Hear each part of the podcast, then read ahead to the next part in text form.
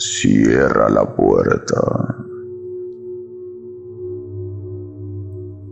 Apaga las luces. Conecta tus audífonos y prepárate para escuchar las historias más aterradoras transmitidas en un podcast.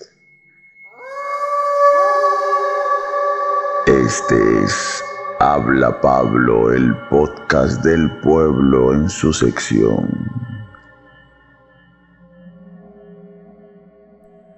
Historias para no dormir.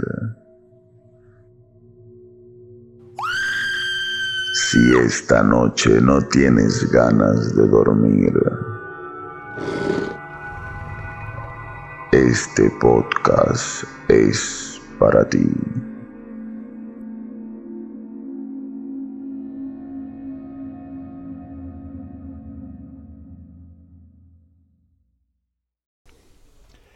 Muy buenos días, muy buenas tardes, muy buenas noches, muy buenas madrugadas o cuando sea que estén escuchando esto y sean todos bienvenidos a una sesión más de Habla Pablo, el podcast del pueblo. ¿Esto podría llamarse historias para no dormir? No estoy seguro. Vamos a ver si le pongo o no le pongo historias para no dormir. Pero estamos hoy con un gran invitado al que le vamos a hacer un montón de preguntas. Y sí, sí le vamos a poner historias para no dormir porque el invitado que tenemos hoy tiene muchas historias para no dormir también. Este, ya obviamente visto desde su propia perspectiva, ¿no? Él, él explicará y dirá cómo imagina, cómo ve estas historias. Pero estamos juntos una semana más, felices, contentos, con una convulsión gigante en nuestro país, gracias otra vez al presidente, que lo quieren sacar, lo quieren meter, lo quieren sacar, ya no se sabe qué cosa va a pasar. Vamos a tratar de informar de alguna manera este, sobre ese tema también con gente que sepa mucho más que nosotros, obviamente, para no desinformar. Pero estamos aquí una semana más con nuestro querido hermano Omar Cruces como los hombres, que está como siempre en la penumbra, que está como siempre entre la oscuridad, que está como siempre como una cabeza flotante en el fondo ahí, lejos, lejos del el sol. Omar Cruz es como los hombres, buenas noches y bienvenido una semana más acá al podcast Habla Pablo, el podcast del pueblo, su sección Historias para no dormir. Hola Pablo, hola Walter, hola Eduardo, ¿no? Un gusto estar con ustedes una noche más, acá para así conversando entre amigos y hablar estas cosas que... Estas curiosidades que siempre queremos hablar, pues, ¿no? Ya uno de acá ya está impaciente de, de poder conversar con Eduardo, pues, ¿no? A quien le mando un fraternal, fraternal abrazo virtual. Un gusto tenerte acá, Eduardo. Este, está también con nosotros una semana más eh, Walter Paredes. El audio de Omar se escucha así, muy pronto le vamos a comprar unos audífonos para que este, grabe de manera más decente. Pero está con nosotros también Walter Paredes, otra vez ha regresado a la provincia donde está. Él sí está con los audífonos que le hemos regalado del podcast Habla Pablo, el podcast del pueblo, su sección Historias para no dormir y con el polo que le regalé para su cumpleaños. Walter Paredes, buenas noches, ¿cómo estás? Buenas noches. ¿Cómo te gusta mentir a tus oyentes, no? No, bien, aquí Pablo una semana más. Eh, un saludo a, a, Omar, a Eduardo. Eh, justo hace unas semanas atrás conversábamos y te planteaba la posibilidad de repente de poder eh, entrevistar a un teólogo de la Iglesia Católica, ¿no? Como para también un poco escuchar eh, los puntos de vista que tiene la iglesia a puntos que normalmente siempre salen a la luz en, las conversaciones que tenemos, tanto nosotros como cuando los oyentes envían sus historias o sus preguntas. Así que nada, ya de nuevo aquí desde Talara, después de una semana de vacaciones con la familia en Lima y con todas las ganas de, de comenzar esta noche. Qué bueno, bien lo decía Walter, este, nosotros como siempre lo decimos somos personas católicas, somos personas que han tenido en algún momento de nuestra vida una experiencia cercana con Dios y tratamos, a veces lo conseguimos y a veces no, tratamos de abordar estos temas desde nuestro punto de vista católico. Nos, saben ustedes bien que ustedes nos mandan sus testimonios escritos por llamadas telefónicas, sus audios, nos dicen me pasa esto, me pasa el otro. Este, hemos visto temas X que suceden alrededor del mundo, pero eh, nunca habíamos, nos habíamos puesto, nos, ah, nos habíamos planteado invitar a alguien que sepa mucho más que nosotros desde este punto católico y este, desde su perspectiva católica.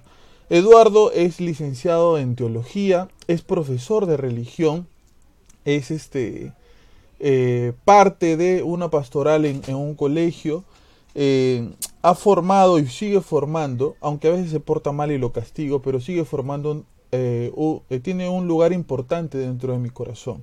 Siempre se lo digo eh, y lo quería decir ahora este, al aire para todos los oyentes que, que nos escuchan. Yo conozco, eh, me relaciono con Dios gracias a una invitación que hace Él cuando yo tenía 15 años y jamás me he arrepentido de haberle dicho que sí a esa invitación. Entonces está con nosotros este, un gran amigo, un gran hermano, Eduardo Molina Toledo. Por primera vez en el podcast Habla Pablo, el podcast del pueblo, en, la en su sección Historias para no dormir. Eduardo, bienvenido, ¿cómo estás?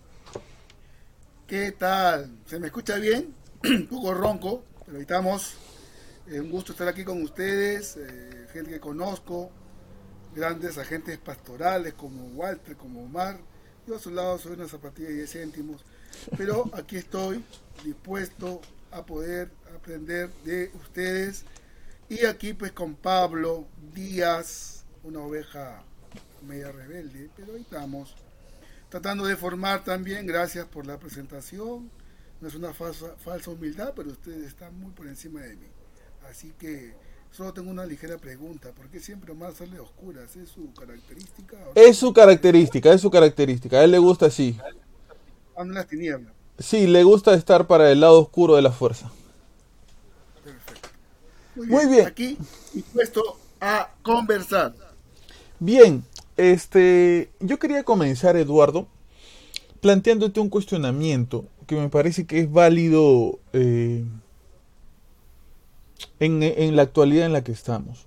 Hace algunos meses entrevisté a José Pepe Prado, eh, el autor de El Seminario de Vida en el Espíritu, que muchas veces nosotros hemos aplicado esa experiencia para hacer algún retiro eh, con algunos jóvenes y en algún momento de la conversación yo le preguntaba por el curso de religión, tú eres profesor de religión, y le, le planteaba el cuestionamiento sobre qué hacer con los profesores de religión cuando en algún momento, en algunos colegios, el profesor de religión nada más es el profesor de lenguaje que tiene que cubrir sus horas de religión, es el profesor de educación física que lamentablemente no tiene este cubiertas esas horas y va y cubre religión y no tienen ningún propósito, ninguna intención de ayudar a evangelizar a los futuros católicos, ¿no? Él me respondía de manera un poco dura y me decía, yo creo que hay que dejar de enseñar religión.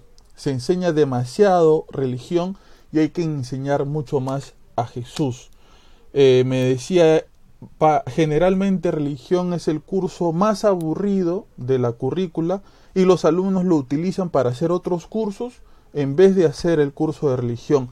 Me parece que se debería dejar de enseñar, de, eh, de enseñar religión y enseñar más a Jesús. ¿Cuál es tu opinión sobre, sobre eso?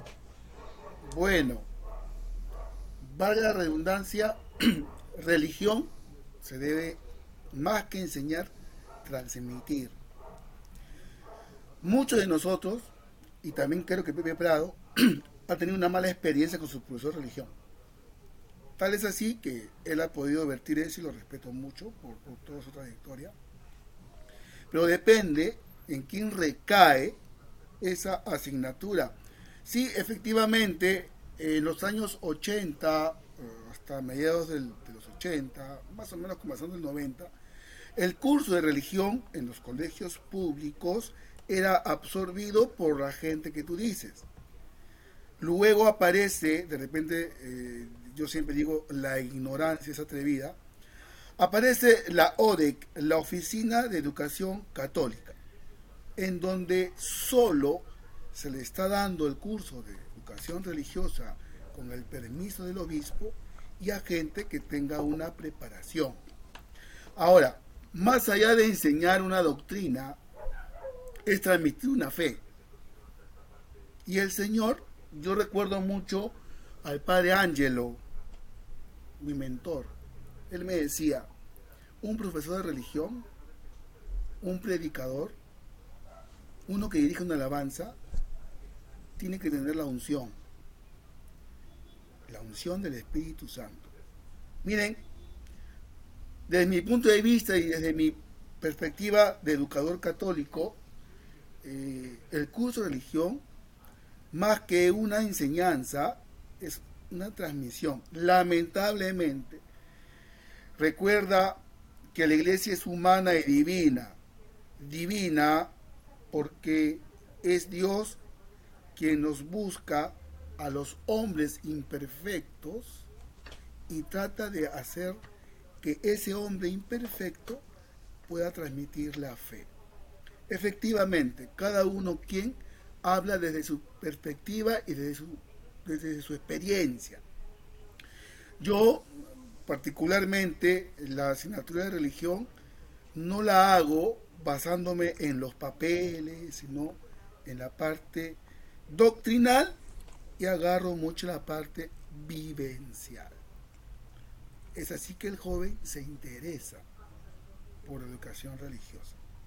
¿Me dejo entender? Entonces, para mí, más que un curso, es importante que haya una persona que no solamente dicte el curso de religión, sino que acompañe a los alumnos y a los jóvenes en su cotidiano vivir y interesarse. Más que en que se saque 20 y sea, a mí que me, a mí que me vale de que un alumno sepa los mandamientos de arriba abajo, de abajo arriba, si no los practica. ¿No es cierto?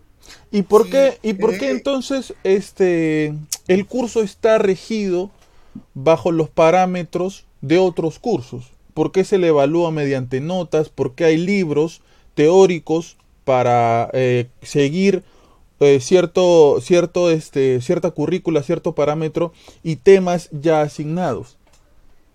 Claro, porque es importante saber, por ejemplo, si ustedes saben, deben saber este Walter, Omar, que han sido alumnos de la Escuela Vicarial de Catequesis, creo yo, bien formados, deben saber que dentro de la currícula de los cursos de los años, primero de secundaria, es la historia de la salvación. Segundo de secundaria, Cristología. Tercero de secundaria, eclesiología. Cuarto de secundaria, valores, eh, conciencia moral, moral sexual, ¿no? moral dogmática. Y quinto de secundaria, la doctrina social de la iglesia. Para que el alumno que reciba esta asignatura no quede mal como esos muchachitos que arman vasos y le preguntan cuántos animales metió Moisés en el arca y dicen una pareja, o sea, ¿te das cuenta? Eh, yo veo, me- me- ¿y quién ha sido profesor de estos muchachos que salen en estos realities y les, le preguntan? Y yo a mis chicos les digo, oye, para que se vayan de aquí aunque estés sabiendo, y si son chiquitos reality, sepan responder y dejar bien. Entonces, eh, ¿son parámetros? No. Son eh, currículas, de acuerdo, en la educación hay competencias, capacidades, y es una asignatura, se puede decir, más dentro de la currícula. Entonces, lo que eh, eh, era en discusión, cuando yo me reunía con los profesores en la ODE, yo les decía, la evaluación del curso de religión hay veces muy subjetiva. Es lo que te decía hace un rato, ¿no? Si saben eh, las obras de misericordia corporales y me lo ponen en un papel, yo tengo que evaluar lo que vive el chico. Si yo veo que en el, le, préstame tu valor, no quiero, eh, le pongo menos nota. ¿Me dejo entender? O sea, la evaluación debe ser más observable que plasmada en un papel. Ahí pienso yo que radica un poco la- la- el problema de la asignatura de educación religiosa. Eh, yo tengo algunos amigos que he conocido por amigos y amigas que he conocido por, por la vida misma. eh, y muchos de ellos son este, estudiantes han sido estudiantes de colegios católicos religiosos, en donde se les ha enseñado este o se les ha tratado de enseñar religión y, la doctrina de la iglesia desde muy pequeños. Hoy en día eh, estas personas no quieren saber absolutamente nada de la religión, absolutamente nada de la iglesia. Están abiertos, sí, a la posibilidad de la existencia de un ser supremo, que nosotros podríamos llamarle Dios, pero a la estructura de la iglesia están eh, esquivos, están cerrados, están alejados, no quieren, eh, no les gusta cómo está estructurado quizás la iglesia. Y esto no solamente le pasa a ellos, por, por lo que conozco, veo, converso, le pasa a mucha gente. ¿Por qué crees que gente que eh, inicia su vida este, educativa estudiando en colegios religiosos, en colegios este, en donde se les inculca mucho la religión católica, terminan eh, el colegio y no quieren saber más de, de, la religión? Bueno, quiero suponer que eh, lo atosigan. Lo, lo, en un colegio parroquial lo llevan, tienen su capilla, lo llevan a una misa. Los curas, los frailes, las monjitas están allí, atrás. Dios, yo recuerdo bien que eh, trabajé en un colegio parroquial X en Chorrillos, no voy a decir su nombre, queda por el malecón, eh, en Chorrillos. Un fraile le decía a un joven, pórtate bien, porque si no Dios te va a castigar y te va a hacer infierno. Cosas así. Entonces, en los colegios parroquiales se sienten muy atosigados, así, muy apretados por, por, el aspecto religioso. Lo que no pasa con los colegios laicos, por ejemplo. Yo pienso que tú, Pablo, vienes de un colegio laico. Y la educación religiosa se plasma de distinta manera. ¿Cierto? Eh, creo que Walter viene de un colegio de hermanos también, pero que no son tan, eh, creo suponer, bajo su experiencia, Walter, de los maristas, creo, ¿no? Walter. Sí, Eduardo, yo vengo de una formación de maristas. Eh, es distinto. Entonces, este, ¿sabes en qué radica? En eso, en que los colegios, miren, los colegios parroquiales, este, yo he tenido la oportunidad de ir y me han invitado sus experiencias, ¿no? O sea, nada no pasa nada. Yo trabajo en un colegio, no voy a su nombre, pero queda en los ceros de Villa, por la, por la tranquera, y tiene un nombre de un santo que tiene un día, un día, nombre de un día de semana. Y cuando iban los frailes amigos, cuando iban los sacerdotes amigos, ellos me decían, oye, estos muchachos tienen tanta sed de Dios que me da gusto venir, porque se abren a Dios de manera increíble. Y eso es lo que pasa. No, en un colegio laico no estás metiendo, metiendo. Entra el profesor de religión y empieza su clase, motivándolos, haciendo un cantito, una historia de la vida cotidiana. Entonces yo pienso que la, la mayor parte de muchachos que vienen del colegio parroquial están así. ¿Y qué está haciendo la iglesia? Yo quería, yo, quería, yo quería, complementar algo de lo que ha dicho Eduardo y también lo que mencionaste tú, Pablo, sobre el tema de la formación en los colegios parroquiales. Por ejemplo, en el caso de mi hijo mayor, Matías, él estudió en dos colegios parroquiales toda su primaria, ¿no? En dos colegios en, Chorrillos. Y él, este, hasta el día de hoy, eh, se puede decir que tiene como que una especie de resentimiento con la formación que recibió, ¿no? O sea, él, este, yo a veces lo molesto, pues, ¿no? Hago una broma. Eh, le digo, tú haces sacerdote, le digo, ¿no? Y uff, y es como que pues un poco más si lo insultara, ¿no? no y comienza ahí a, a rebuznar. Y es cierto, ¿no? O sea, justo un poco lo que, lo que menciona Eduardo en el tema de la educación, eh, a veces creo que se comete ese error, ¿no? Se hostiga tanto al joven, ¿no? O, o, se piensa de que porque se sabe los mandamientos de memoria y saca 20 en, en, el curso de religión, pues ya es un alumno eh, con valores y con ética y con moral, cuando es todo lo contrario. Pero eso yo sí lo quería un poco como que complementar a lo que, a lo que estaba mencionando Eduardo. Eh, ¿Y qué crees que está haciendo la iglesia, Eduardo, para contrarrestar esta situación? ¿O no está haciendo nada? Esta situación no la está tratando de contrarrestar. Yo, este, te decía, no, más o menos en, en, a comienzos del año, más o menos entre 2010, la ODEC ya empezó a ver esto, esta realidad, porque se reúnen, hacen su foda, los profesores.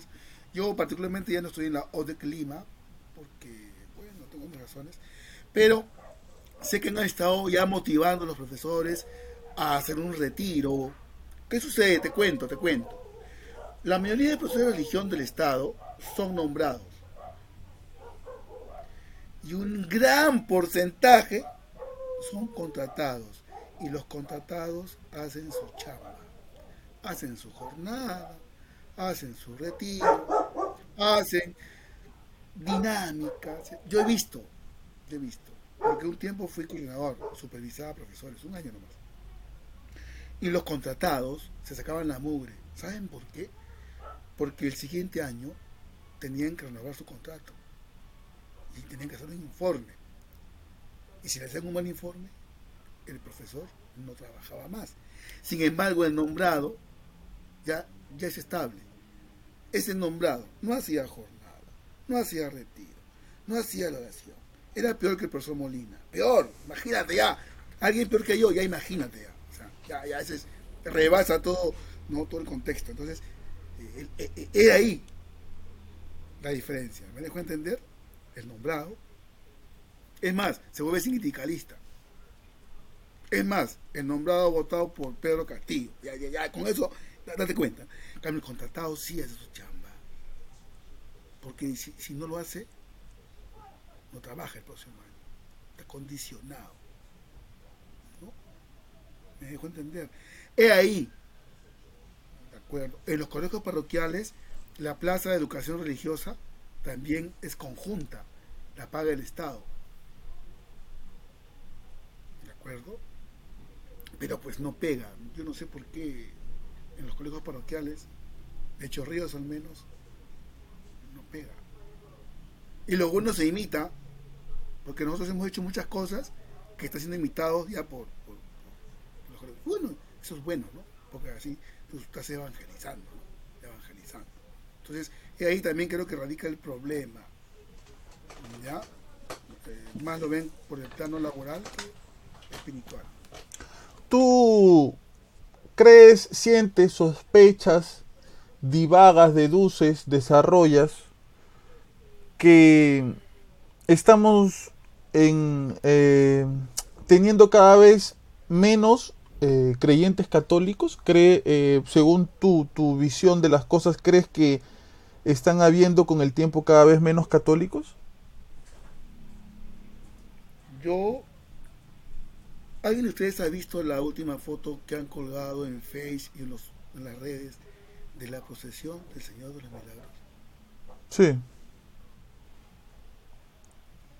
Yo sí la vi. Entonces, ya quisiera Katy Jara con su iglesia llenar con toda esa gente. Sí, pero eso, eso, eso siento que no es una, una medida, Eduardo, y eso es relativo. Y tiene que ver un poco también Ojo, con lo, con lo, La religiosidad es, un, es, un, es una experiencia personal.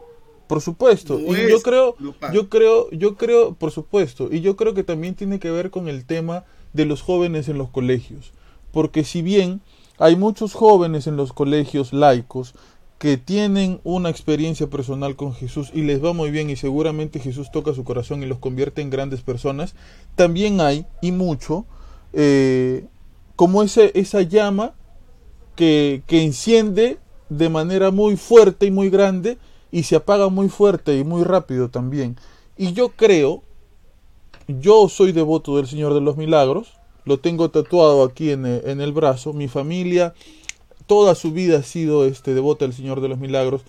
Eh, mi abuelo, mis tíos cargan este para, para algunas cuadrillas de- del Señor de los Milagros. Desde niño he ido. Y puedo decir que también, así como hay un montón de gente que va por mucha fe, hay un montón de rateros, hay un montón de ambulantes y hay un montón de gente que no va por el Señor de los milagros, sino por los milagros del Señor. Entonces yo creo que esa no puede ser una buena unidad de medición para saber si es que los católicos eh, estamos siendo cada vez menos. Yo pienso que sí.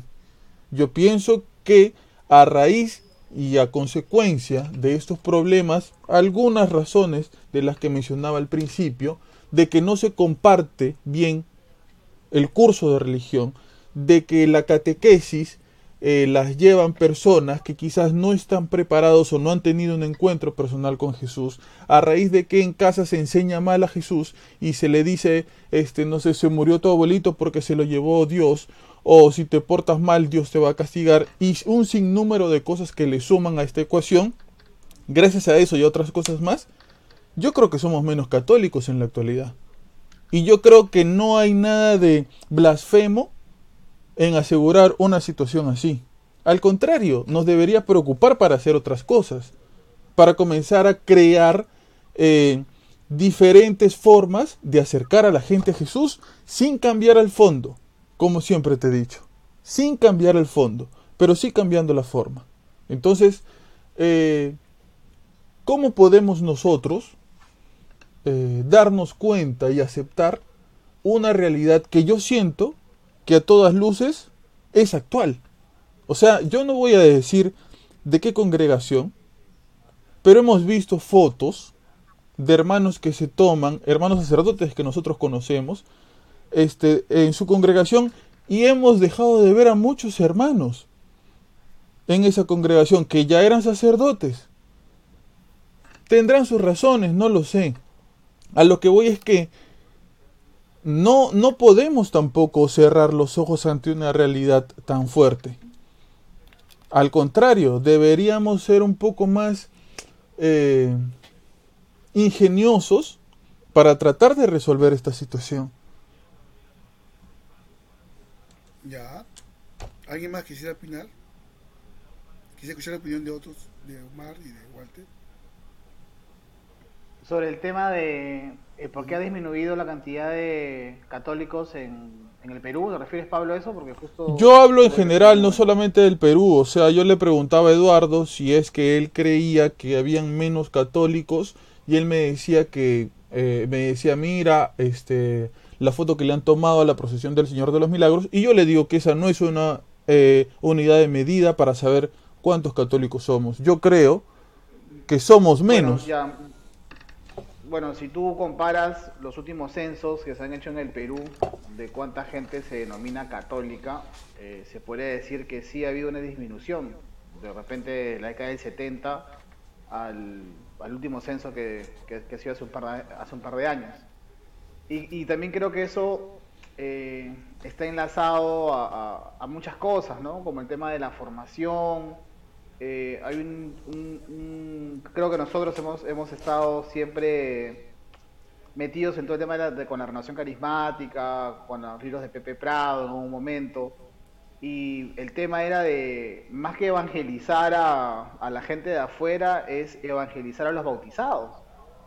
¿no? Creo que por ahí va un poco el, el trabajo, y mira, yo te estoy hablando hace 20 años atrás, cuando cuando estuve, cuando, cuando fui catequista, ¿no? cuando empecé una, una, escuela de formación de catequesis, y eso es lo que se trataba, de lo que se hablaba. Obviamente que no era una, eh, no, no, nos podíamos hacer de la vista ciega de ver de, el, el, crecimiento de los cultos evangélicos, no solamente en el Perú, sino a nivel mundial. Eh, y era un tema como que se, se, tocaba lo que tú mencionaste ahora último, ¿no? Eh, era como que cuestionarnos un poco de ver la manera como no este, la esencia en sí, sino de repente ver qué se puede hacer o qué cosas ellos hacen de bien que nosotros podemos Es como ir a un restaurante, es como ir a un restaurante y que la comida esté mala y que acuses al comensal antes que al chef. Es una posibilidad, claro, o sea, si lo plantas desde ese punto de vista, es, es, cierto, ¿no? A veces pasa, no, que el chef se cierra y dice, no, no, yo, bueno, yo que vengo del mundo de restaurantes, se lo puedo decir, ¿no? Que ese señor no sabe comer, que eso, y, y- y muy posiblemente más que la, percepción del, cliente sea el cocinero el que se le pasó el término, el que no eh, se basó de acuerdo a la receta o lo que sea. Pero más o menos un poco para volver a lo que estaba mencionando es, es yo te digo lo que yo veo, ¿no? Yo, por ejemplo, eh, en mi entorno este, laboral o familiar, de repente mucha gente se denomina católica, ¿no? Mucha gente dice, no, sí, este, yo cuando era niño iba a la procesión, yo sí, este, eh, eh, le tengo mucha Señor de los Milagros, pero es gente que no, que, nun- que nunca va a misa, que nunca se confiesa, que nunca reza, pero es la formación que nosotros hemos recibido. O sea, yo antes de, de pisar una, una iglesia católica eh, de, una, de una manera constante, mi familia era así. O sea, yo vengo de una familia en la que nunca teníamos la tradición de ir a misa, de rezar en la mesa, de dar, de dar gracias. Este, yo creo que tengo el recuerdo de mi papá y mi mamá en, en una misa cuando, me, cuando, cuando el día que me confirmé. Después nunca más los he visto juntos en una, o, o asistir a misa de repente. Eh, pero es la denominación que tenemos de católicos, ¿no? O sea, habría que ver un poco más, más allá y, y- y plasmar qué se puede hacer para mejorar esta realidad que, que no es ajena, ¿no?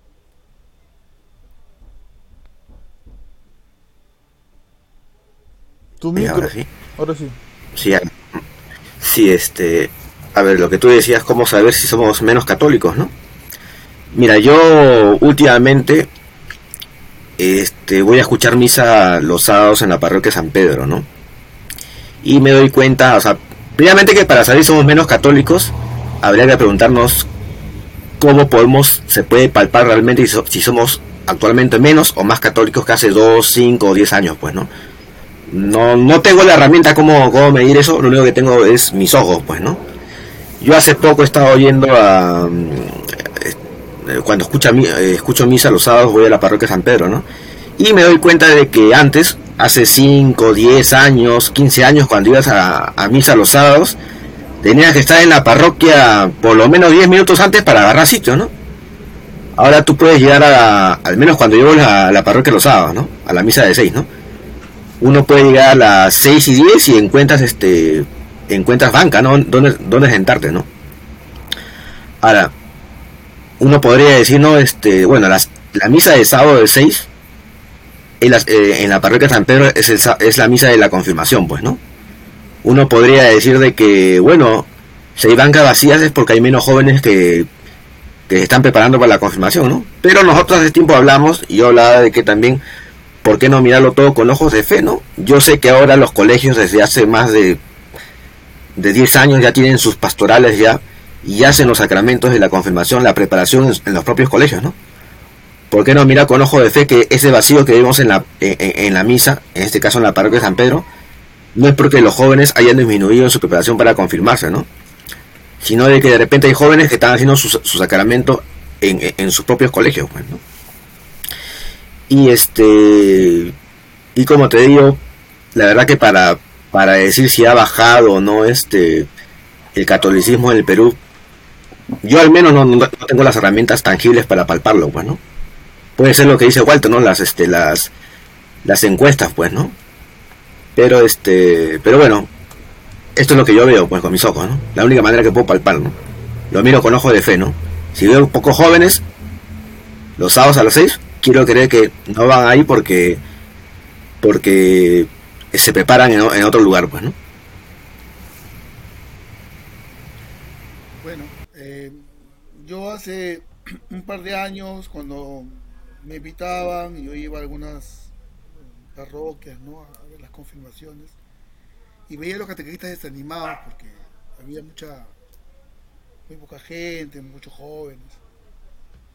Yo los animaba y les decía, en estos tiempos, en esta globalización, con todo lo que podemos ver en las redes, es un poco complicado tener jóvenes. Y que tengas cinco o cuatro jóvenes y es algo de Dios. Porque Dios hasta el momento se está moviendo tras el Espíritu Santo en nuestra iglesia. Yo estoy plenamente convencido de que si en una parroquia solamente hay 10 jóvenes es un éxito en la actualidad. Con todo lo que nos abre esta ventana al mundo de solo un clic y estamos luchando con un montón de información que viene y viene. Entonces, lo que nos queda a nosotros es orar como Santa Mónica. ¿no? Santa Mónica, la mamá de San Agustín de Hipona. Entonces, lo que nos, yo pienso que la estrategia que nos toca a nosotros es comenzar a orar. Los católicos, recuerda que la primera iglesia es la iglesia doméstica. ¿no? Yo le decía a un padre de familia la vez pasada, disculpe, la primera catequesis y el primer profesor de religión, el primer catequista es el padre de familia. Y el padre de familia tiene que enseñar a sus hijos a rezar, tiene que enseñarle las cosas de Dios, el respeto, porque es sabido que existe la psicología religiosa evolutiva. Y que el infante, el niño de 0 a 5 años, todo lo hace por imitación. Si ve a su papá arrodillado y así, él lo va a ver y va a hacer lo mismo. No va a saber qué, pero va a hacer lo mismo y eso va dándose.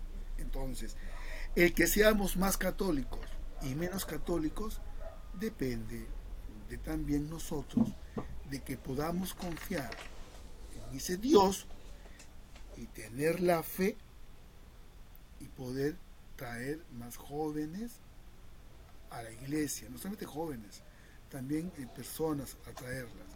La iglesia hace, hace lo posible, hace sus retiros, sus encuentros. Recuerda que eh, en estos dos últimos años hay padres que aún tienen miedo a mandar a sus hijos a un retiro. Yo tengo un retiro próximo.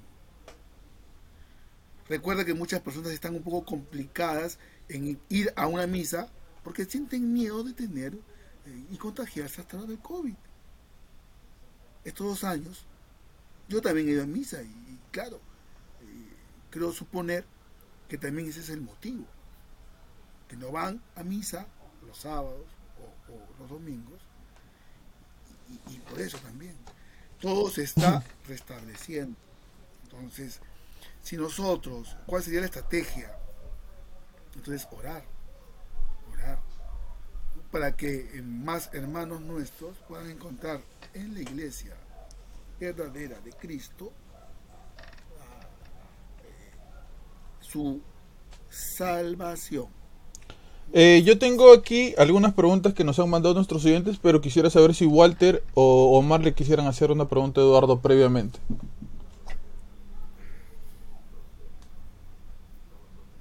Omar, Walter. dale, dale. Creo que sería bueno ir un poco por las, por las, por las preguntas eh, de, los, de los oyentes y de ahí ya vamos tratando, creo que nosotros nuestros, no, no, no. Primero, primero, primero nuestras preguntas, después la de los oyentes y después vamos para el lado paranormal también para preguntarle a Eduardo. No siempre, Pedro. Sí, dale. Ah, ya, porque yo iba a preguntar lo paranormal, ¿ya? Pero mejor me aguanto. Ya, dale, dale. Era, para ir, dale. Era para ir por ese ¿Qué, ¿Alguna pregunta no paranormal todavía que le tengan a Eduardo antes de entrar a ese tema? No paranormal. Sí, no paranormal. Y, y ya. A ver, Eduardo, a mí me gustaría conocer un poco la opinión de la iglesia eh, sobre las uniones entre personas del mismo sexo. Un poco para aclarar las dudas que puedan haber. Eh, yo tengo entendido de que el Papa Francisco ha sido bastante eh, amoroso, por decirlo así. se ha puesto de lado de, no, de no condenar, de no juzgar, de no criticar pero me gustaría un poco saber eh, la postura de la iglesia en la actualidad, ¿no? ¿Qué nos podrías comentar, por favor? Recuerda, Walter, Roma locuta, causa finita et. Cuando existe un problema de orden herético moral, la voz autorizada para referirse a esos temas es el Papa luego de un concilio. ¿Cierto? Roma locuta, causa finita es. Habló Roma y la causa se quedó finiquitada. Pero yo te puedo dar mi opinión como un laico, como un teólogo de la iglesia, y que más o menos saca la conclusión de la doctrina de la iglesia. Miren, eh, la iglesia no rechaza al homosexual porque es una criatura de Dios. Lo que puede rechazar es lo que hacen algunos homosexuales. ¿Me dejo entender? Como la prostitución, como las relaciones contra natura. Entonces, estamos llamados a la vocación del amor. ¿De acuerdo? Y, ante ello, yo siempre le digo a mis alumnos cuando me hacen esa pregunta, pues es una pregunta clásica, de cuarto de secundaria, eh, yo le digo lo siguiente, ¿no? Eh, el, fin, el fin último, cuando alguien te da un regalo, ¿no es cierto? Te lo da completo y para toda la vida. ¿Es así? O te dice, te doy en partes. No. Entonces, la unión entre el varón y la mujer tiene como fin último la procreación. ¿No es cierto? Y entonces, ante ello, y recuerda, porque de repente ustedes han llevado eh, sacramentos en la escuela de catequesis, Pablo en el curso de religión, el matrimonio tiene cuatro propiedades. Fidelidad, unidad, no, indisolubilidad y fecundidad. Si uno de los cuatro, el matrimonio es uno, fiel, indisoluble y fecundo. Cuando falta una propiedad de esas, no se da el matrimonio. Entonces, eh, el matrimonio es la unión entre un varón y una mujer. Quizás puede llamarse de otra manera, no matrimonio, porque recuerda que la palabra matrimonio viene de matriz, de madre, de la matriz. ¿De acuerdo? Creo que lo sabían, pero estoy haciendo acordar. Entonces, eh, no sí, Por eso no usé la palabra matrimonio, por eso no, la mencioné. Porque eh, Y la unión contra natura no se da. ¿Cómo se une una mujer con una mujer? ¿Cómo se une un hombre con un hombre? Cierto? O sea, tampoco se puede ver unión, unión civil. ¿Cómo se unen? ¿Alguien me puede responder, por favor, si tiene la respuesta exacta? ¿De cómo se uniría una mujer con una mujer? ¿Cómo se uniría un hombre con un hombre? Entonces, eh, si los respetamos, la iglesia puede aceptar bajo el punto de vista de la castidad. Porque aquel hombre, aquel homosexual, lesbiana, que quiere acercarse a Dios y quiere estar en la parroquia, hasta catequista puede ser, pero siempre y cuando viva la castidad. Y la castidad es vivir en tanto para la mujer en virginidad y para el varón en castidad. Entonces ante ello no habría ningún problema. Si aceptamos, si los respetamos, si los valoramos como persona, pero habrá que ver la manera de ayudarlos. Aquel que quiere ser cristiano tiene que invitar a Cristo, ¿no es cierto? Entonces, en ese aspecto nosotros somos un poco más flexibles que de repente otras iglesias. Eso sí son más radicales, ¿no es cierto? Y lamentablemente... Otras religiones también, ¿no? claro, básicamente... por ejemplo. Claro. Entonces, este, por allí eh, no rechazamos pero sí el matrimonio eh, es entre un varón y una mujer. Bien, un, par de preguntas más. Ya, lo entrevistas tú en tu podcast y le haces tu pregunta.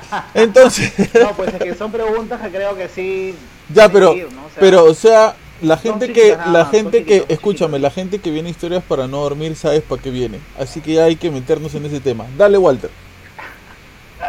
Eh, tú sabes que en Historias Paranormales hablamos de un montón de cosas, no solamente hablamos de cosas paranormales. Pero bueno, eh, ¿qué pasaría, Eduardo, si vienen dos personas, eh, de repente, bueno, en el Perú no, creo que se dé, pero posiblemente en Europa o en Estados Unidos, dos personas del mismo sexo, del mismo sexo que han adoptado un hijo o dos hijos y quieren bautizarlos por la iglesia católica. ¿Es factible eso? ¿La iglesia pone algún pero o no, hay No, no, ningún no, problema? No, no, no, no, no. Debería poner ningún problema. Pero Sí obviamente. se puede bautizar. Claro, obviamente. Pero, pero hay que tener cuidado con eso porque te imaginas que, bueno, mejor no. Iba a decir algo, pero iba a decir. lo, o sea, lo menciono porque tengo por seguro de que pues, Claro. hay mucha gente que puede tener esa, esa duda, ¿no? Claro. O, o- o esa inquietud. Sí, pero lo veo muy difícil que una pareja así desee bautizar a un hijo en la iglesia católica. Pero bueno, si se da, se podría dar. Porque no se debe negar a, una, a un niño un bautizo o un adolescente. Un sacramento. Este Eduardo este justo de lo que hablaba Walter más o menos este más a recordar un poco de lo que hace un par de años o se hablaba algo de que lo que estaba pasando con la iglesia católica en, en, en Alemania el en- de los obispos en Alemania eh, de que creo que tenían ideas ideas un poco que creo yo que no van a a la luz del evangelio pues no eh, Ha ha habido una, polémica, pues, ¿no? No sé si tú nos podías complementar un poco más eh, cómo quedó, ¿no? ¿Qué, qué era y cómo quedó, pues, ¿no? ¿En qué, en qué anda eso? Recuerdo de que en Alemania iba a haber un, un sínodo de, de obispos, ¿no? Que le estaban, creo que le estaban pidiendo al Papa, este, no sé si me estoy confundiendo, el tema de, por decir, ordenación sacerdotal de, de las mujeres, creo que también el tema de este lo que tocaba Walter, ¿no? El tema de, de pareja del mismo sexo, pues, ¿no? Y que y que en Alemania sí le estaban dando bueno, los creo que escuché que los obispos les querían dar la venia, ¿no? Cosas así, pues, ¿no? A ver, para comenzar, un sínodo no lo puede convocar no lo puede llamar un, un obispo.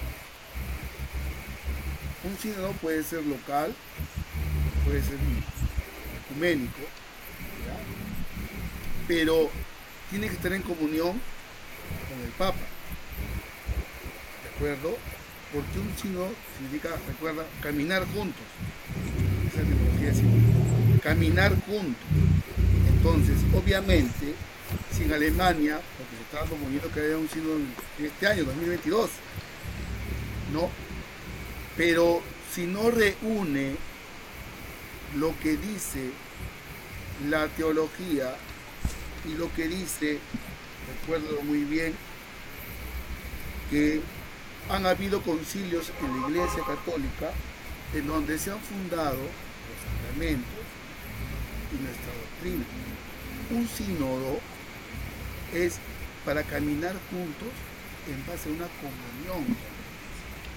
Entonces, si hay puntos a tratar, yo estoy seguro que de repente más adelante va a haber un concilio, porque la iglesia tiene que manifestarse ante muchas cosas que están ap- ap- apareciendo en la actualidad.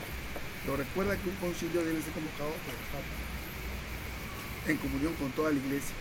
Ya en el Concilio Vaticano II, convocado por Juan XXIII y clausurado por Pablo VI en 1965, es el concilio que dice que ha abierto las puertas y las ventanas de la iglesia. Tuvo que ceder en ese concilio Vaticano II, por ejemplo, ante ya la misa en idioma vernacular, es un ejemplo que te doy. Ya no solo en latín. El último concilio, que fue en el siglo pasado, dio solución a esos problemas de esa índole. Yo estoy seguro que entre poco habrá un concilio para tocar esos temas. Esos temas. Recuerda que la sucesión apostólica, quien eh, reemplazó a Judas Iscariote, ¿quién fue ahí? ¿No sabe? Le doy un premio si no sabe. ¿Qué Matías. premio vas a dar? Le voy a dar un fuerte abrazo. Ahí está. Matías. Ay, no piensa en la sucesión. ¿Estaba Y- María Magdalena acostado? Sí. ¿Estaba María la mujer de Cleofas? Sí. Pero tenían que seguir un camino que Jesús conocía muy bien. ¿Y tú crees que existe la posibilidad en el futuro de que se realice un concilio para hablar sobre, Omar, tu micro, para hablar sobre temas paranormales?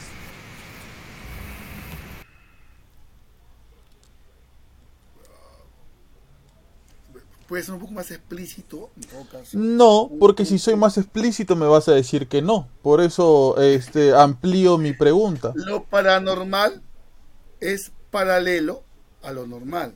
Ajá. O sea que no es normal. Sí, ¿Cierto? exacto. No es normal. El paramédico no es igual que un médico. La paraliturgia no existe. La liturgia sí. Entonces, cuando lo paranormal, porque hay un montón de opiniones, sea normal, Pablo, ahí hablaremos.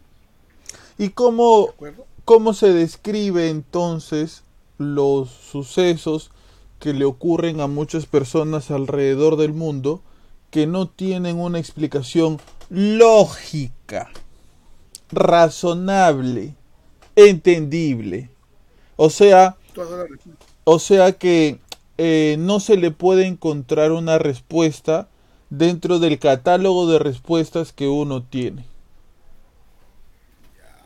Es como cuando, cuando me juntaba con la gente de mi barrio en la esquina, cuando tenía 12, a- 12 años y hablamos de la llorona, de la, de la que lloraba por su hijo, ¿no? y nos matábamos y nos, nos daba miedo ir a la casa después.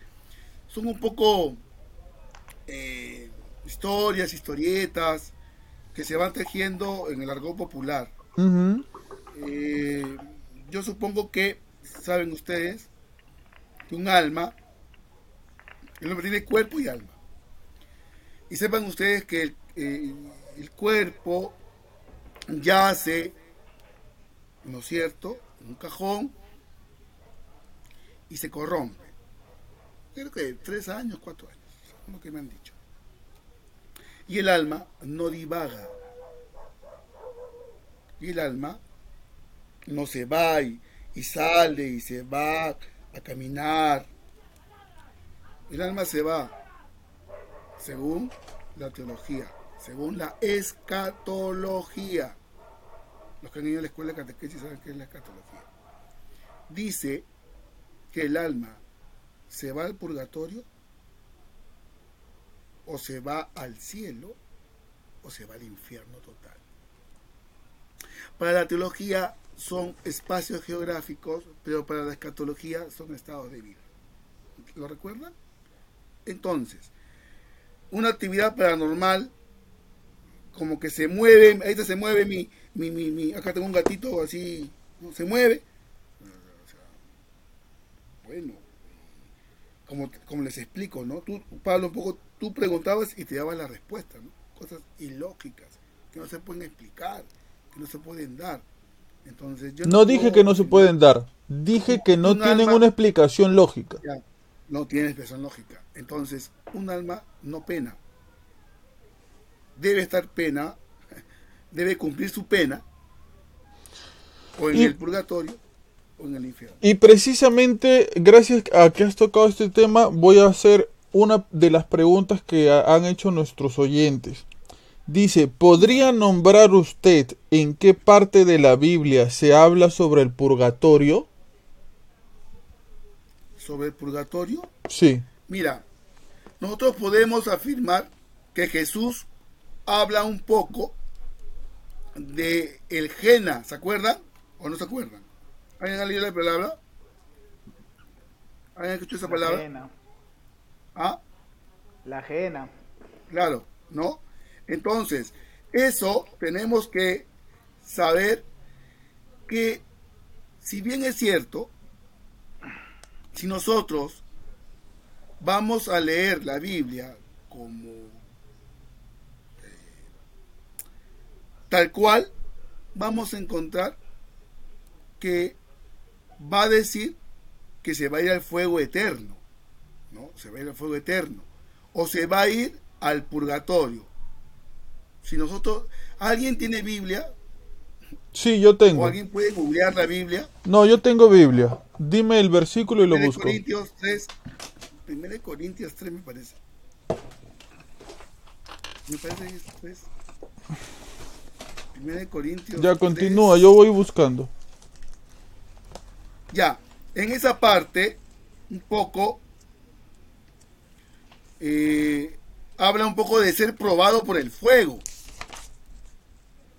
¿No? En Entonces, ser probado por el fuego. Primera de Corintios 3. Ya la tengo. Primera, primera de Corintios 3 dice. Y así es, hermanos. 15. 13 15 puede ser. 15. A ver. Si la obra... 13, del, del 13 al 15. del 13 al 15. Sepa que la obra de cada uno ha de manifestarse, por, cuando, eh, por cuanto el día del Señor la descubrirá, como quiera que se ha de manifestar por medio del fuego, y el fuego mostrará cuál sea la obra de cada uno. Si la obra de uno sobrepuesta subsistiere sin quemarse, recibirá la paga. Si la obra de otro se quemara, será suyo el daño. No obstante, él no dejará de salvarse, si bien como quien pasa por el fuego. Entonces, el purgatorio es una purificación para ver la pena, si persiste la pena, o si, o si no. Pero la pregunta del oyente específicamente que te hace es que tú le digas en qué parte específica de la Biblia Jesús o Dios o Moisés o Abraham o Jacob o alguno de los discípulos habla sobre la palabra purgatorio o cita la palabra purgatorio. A ver, recuerda que hay muchas cosas en la Biblia que no están tácitamente puestas. ¿Ya? Eh, no solamente tenemos nosotros la Biblia, sino también la Sagrada Tradición. ¿Ya? Y la Sagrada Tradición y la Sagrada Escritura son veladas y son custodiadas desde el propio eh, interior de la iglesia. ¿No? Del interior de la iglesia. ¿Cómo se llama eso? ¿Quiénes velan por la palabra de Dios? ¿Quiénes son los que velan por la palabra de Dios? ¿Por la sagrada tradición? ¿Lo recuerdan? ¿Que la, la litur- la liturgia? No. Los padres de la iglesia, ¿no es cierto? Se origina la patrística, recuérdalo, y eh, entonces la interpretación en nuestra iglesia católica y la custodia de la palabra va a recaer en la iglesia en cuanto a los obispos y en cuanto al papa. Entonces, cuando hablamos de la custodia de la palabra y de la interpretación, estamos hablando de la iglesia en cuanto al papa y los obispos. O sea, lo que tú estás diciendo en resumidas cuentas es que la palabra y en consecuencia el lugar del purgatorio es una interpretación de la Iglesia Católica eh, sobre el proceso de un alma antes de saber cuál va a ser su destino final. Porque tú lo acabas de leer. El apóstol San Pablo habla sobre el día del juicio. Y que, ¿qué pasará ahí con aquellas personas que tuvieron fe y sirvieron a Dios, pero que su obra, como yo, que miré creo al infierno, pero no sé, no fue tan buena? Y lo explica así. ¿No? Tú lo has leído. Que probará la obra de cada uno. Si resiste, dice el fuego, será premiado. Pero si la obra se convierte en cenizas, no será, será su paga. Y creo que dice que se salvará, ¿no? Se salvará, si no me equivoco, pero si, si no pasará por el fuego. Hay un purgatorio en donde las almas se van purgando, porque la palabra purgatorio viene de quitar lo malo, ¿no es cierto? Purgar, quitar lo malo, ¿no? sacar lo malo. Tu mala obra se va y queda lo bueno. Bueno, no me queda muy clara tu explicación, Pero me parece que lo que tú estás tratando de decir es que viene a raíz de una interpretación. Para la persona que nos envió esa pregunta, esa es la, la respuesta. ¿Una pregunta más o seguimos con lo... o, o ahondamos un poco en lo paranormal? En lo paranormal. A mí me ¿Ya? gustaría saber, Eduardo, tu opinión sobre los exorcismos. ¿Qué opinas al respecto? Pero sea un poco más específico, pues. No, pero porque la- quiero, que, quiero, quiero escuchar su opinión. Es que de Eduardo, eso- Eduardo tiene algunas historias sobre eso y nos podría contar por qué él ha participado de algunos. Pero está bien, pues, o sea, que se amplíen. Tenemos una hora más todavía de programa. Ah, tú, ah, tú dices cuánto grabamos nosotros. Ah, ya. Entonces, mejor que de frente cuente sus historias, ¿no? Eduardo. Mira, vamos a, ahondar un poco en lo paranormal para llegar a las historias de Eduardo. Mira, Eduardo, tú eh, decías hace un momento que el tema paranormal a veces se deja llevar un poco por habladurías, historias, este, es consecuencia de, de comentarios, chismes, quizás, etcétera. Hace poco ha ocurrido un acontecimiento un poco extraño y no ha ocurrido en una sola parte de- del Perú está ocurriendo ya en cinco lugares diferentes, en fechas diferentes. Eh, uno de los lugares donde ocurrió fue aquí en, en Pisco. Eh, dentro de, de los pueblitos que hay en Pisco, algunos de ellos son un poco alejados. Eh, y estas personas sobreviven eh, criando animalitos, ¿no? Sobreviven criando chanchitos, este, ovejitas. Ya. Eh, los pobladores de estos lugares afirman que ellos están despertando de, de dormir porque son personas que trabajan en el campo y a raíz de eso se levantan bien temprano, 4, 4 y media de la mañana, y este encuentran a sus animales muertos. ¿Ya? Lo extraño de esta situación es que están encontrando a sus animales muertos, pero los animales no están siendo consumidos. Su carne no está siendo consumida. Lo único que está siendo consumido de estos animales es su sangre. ¿Ok? No se sabe cuál es el animal que atacaría en Pisco eh, a un animal como un cerdo y únicamente le quitaría la sangre. No existe un registro de un animal que haga eso, mucho menos en Pisco. Para que le haga esto a estos animales tiene que ser un animal grande, ya que los chanchos son animales que pesan bastante. Y una de las cualidades, se podría decir, o una de las de las características de estos ataques es que los animales no hacen bulla. Porque si no, obviamente los pobladores se despertarían rápidamente, saldrían con su con sus palos, ¿no? A, a tratar de, de capturar a este animal o ser que está haciendo esto. Y este tipo de ataque se está repitiendo en otras provincias del Perú. Hace poco me parece que hubo en Piura otro ataque. En este caso, un hombre pudo ver al ser que estaba atacando a estos animales. Y él dice que él nunca había visto algo parecido. Él dice que tenía los ojos eh, rojos muy saltones, este que parecía un oso, pero que este saltaba muy alto. Y que este cuando le preguntan este usted qué cosa cree que ha podido ser y él inmediatamente con lo primero con lo que lo relaciona es con el diablo no con lo con lo demoníaco porque no tiene otra referencia parecida a la cual referirse.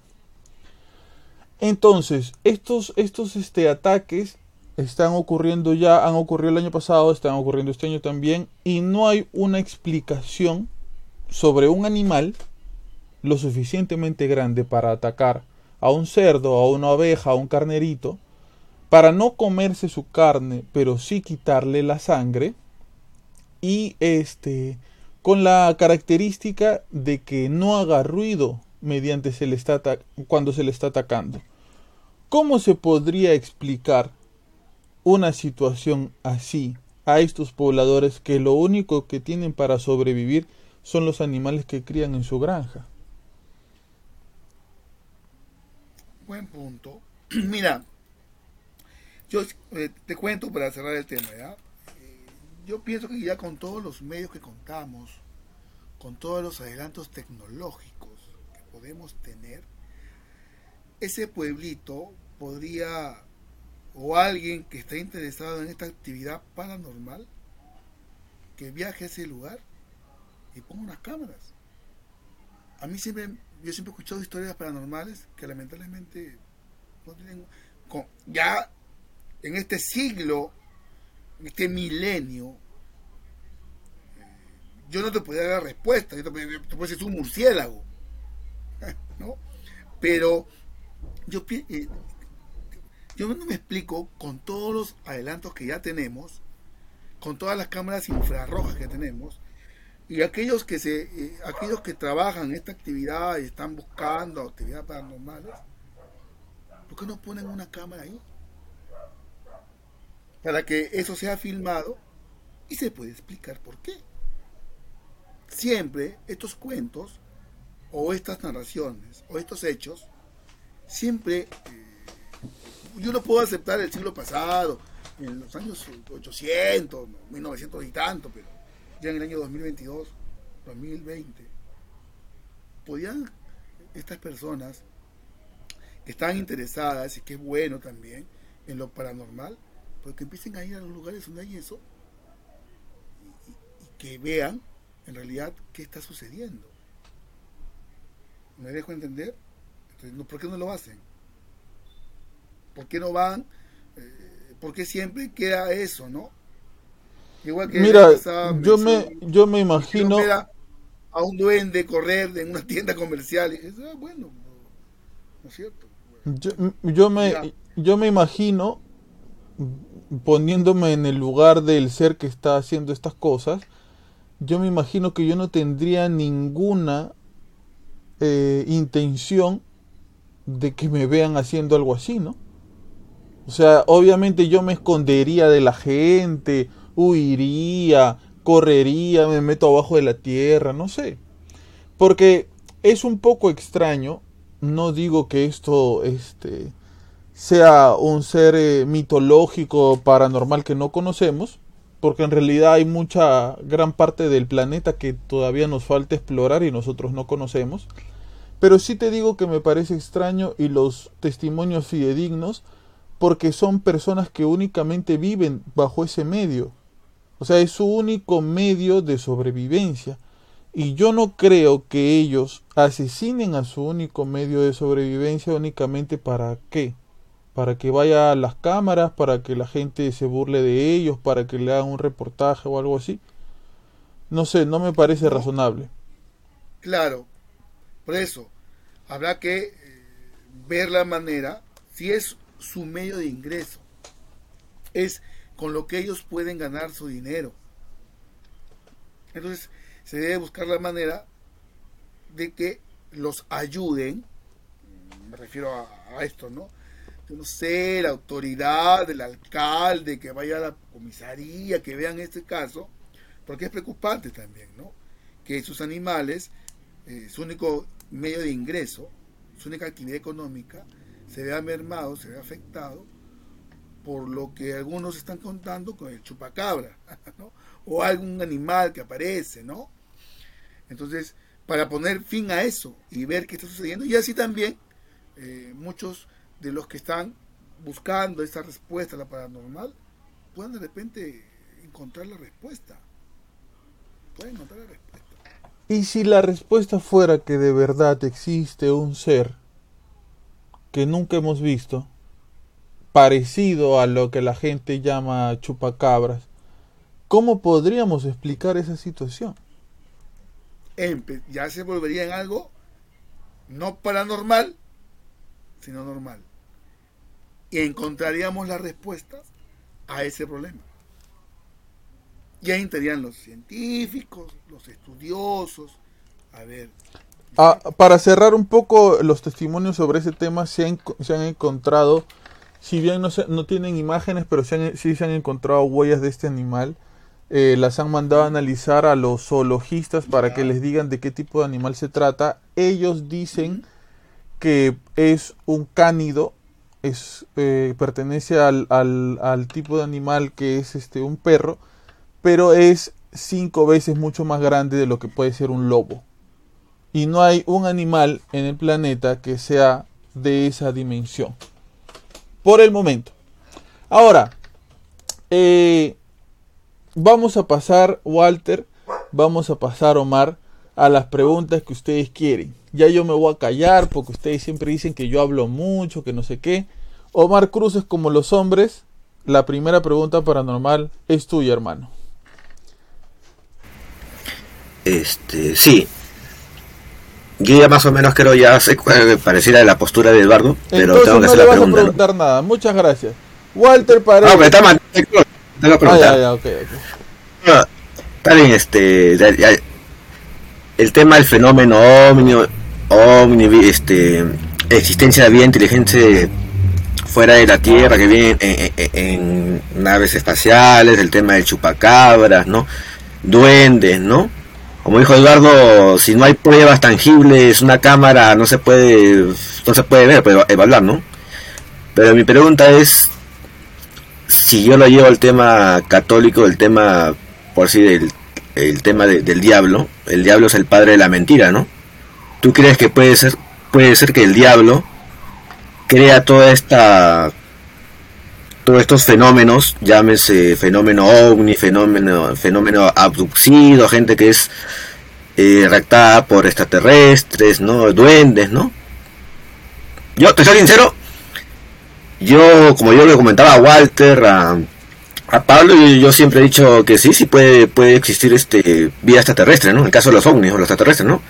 Pero también siempre les comentaba, ¿no? Este, tantos años han pasado y, y hay tantas indirectas de parte de ellos, pero no mandan una directa diciendo aquí estamos, que a veces yo puedo creer de que en verdad puede ser el demonio, ¿no? Que está ahí atrás este, confundiendo a las personas a través de estas figuras, ¿no? Llámese duendes, gnomos, hadas, extraterrestres, pues, ¿no?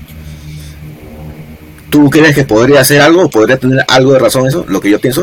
A mí me gusta conversar con ustedes porque ustedes hacen preguntas y ustedes responden. Por eso, por eso no tenemos invitados. es el diablo.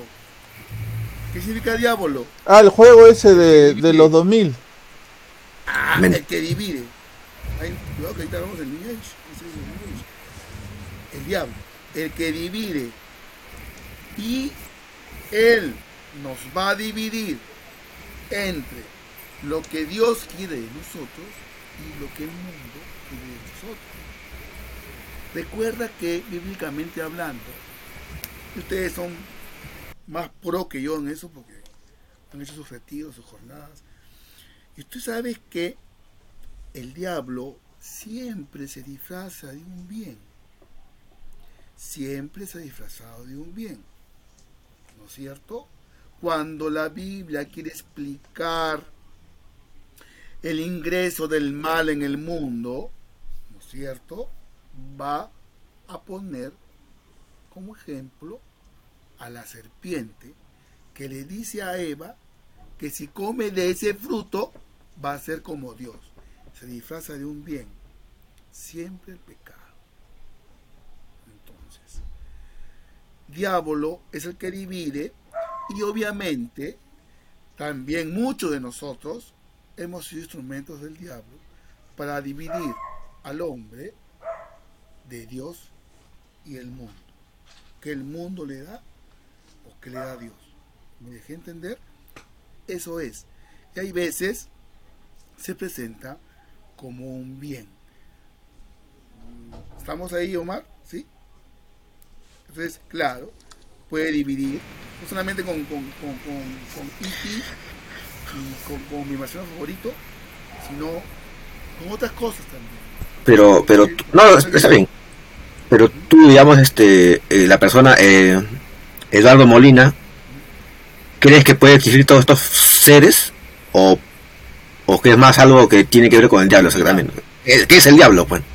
Yo, yo te comento porque, ¿sabes por qué te comento? Porque yo cada vez, la verdad yo quiero, de repente eso me- me- se me sale el católico que tengo dentro, que soy católico, pero yo, yo pienso que estos parecen más cosas del diablo, ¿no? Que me quiere confundir, ¿no? Porque, como tú dices, no hay cámaras, no hay nada, algo tangible, pues, ¿no? La teología no se ocupa de, de la ficción. Si no, vamos a, vamos a pedirle a Rambo que, que se confiese porque mató a tanta gente. O, ¿no? o a Superman que venga a librarnos. ¿no? Entonces, este, no, lo que la teología tiene que ver en cuanto a, a algo que sea corroborado. ¿Me dejo entender? La teología no va a hablar acerca de algo que es una, una especulación. No puede ceñirse. No puede una, teolo- una teología extraterrestre, no puede ver. Pero tú no crees que en todo algo que sea caso, corroborado. tú no crees que en todo caso mirándolo desde otro punto de vista, la misma historia de la salvación contada a un público en específico no sería una historia paranormal? Eh, es una experiencia de Dios. No, no, no, no, quitando No, lo religioso, lo sentimental Es y lo no espiritual. puedo- Pablo, yo no puedo explicar la historia de la salvación quitando lo religioso. Es que mira, a ver, si tú le, si tú le explicas a una persona que no sabe de Dios, ¿ya? Nunca le han contado, y tú le cuentas por primera vez, eh, hay un ser que crea todo, tiene un hijo en una mujer, esa mujer después de tener el hijo sigue siendo virgen, este ser eh, revive muertos, cura heridos, se muere, y a los tres días resucita. La persona que te escucha este, contar eso, ¿No crees que tomaría esa historia como una historia paranormal? Si lo cuentas como tú lo acabas de contar, quizás sí. Pero- Pero, si lo cuentas como debe ser y como es, Pero ¿cómo le vas a aumentar? Escúchame, es que, escúchame, la Biblia es como que yo quisiera resolver el problema de, de- de- de química con la Biblia, o con un libro de, de lenguaje, o con un libro. No es. La Biblia eh, no, es un no es un libro que te va a responder a las cosas científicas o lo que se da. Lo que la. Biblia nos quiere entender que hay un Dios que nos ama, que dio todo por nosotros y que siempre está buscando que ese hombre se una pues, religión, ¿saben? Religiare, reliar, el crucigrama, amarrar, atar, liar, reliar, volver a anudar al hombre con Dios. Entonces, eh, yo no puedo, si yo, eh, ¿cuál es la misión de la, de la iglesia? La salvación y la evangelización. Eh, a donde yo me estaba yendo era eso. O sea, la iglesia o la teología no puede responder a algo que es especulación nada más, porque el fenómeno ovni o los eh, la- las actividades y lo que se da y, que, y el arrebato son especulaciones. Entonces, Ahora- la iglesia no puede pues que quedarse en que eh, mira YouTube que, que vio no no podemos porque son especulaciones Ahora voy a pasar precisamente a otra pregunta de nuestros oyentes que dice, Mm. Señor, Y mi, y pregunta que ahora la van a responder. en otro podcast, Señor, si Dios es omnipotente, puede crear una piedra lo suficientemente pesada que Él no pueda cargar?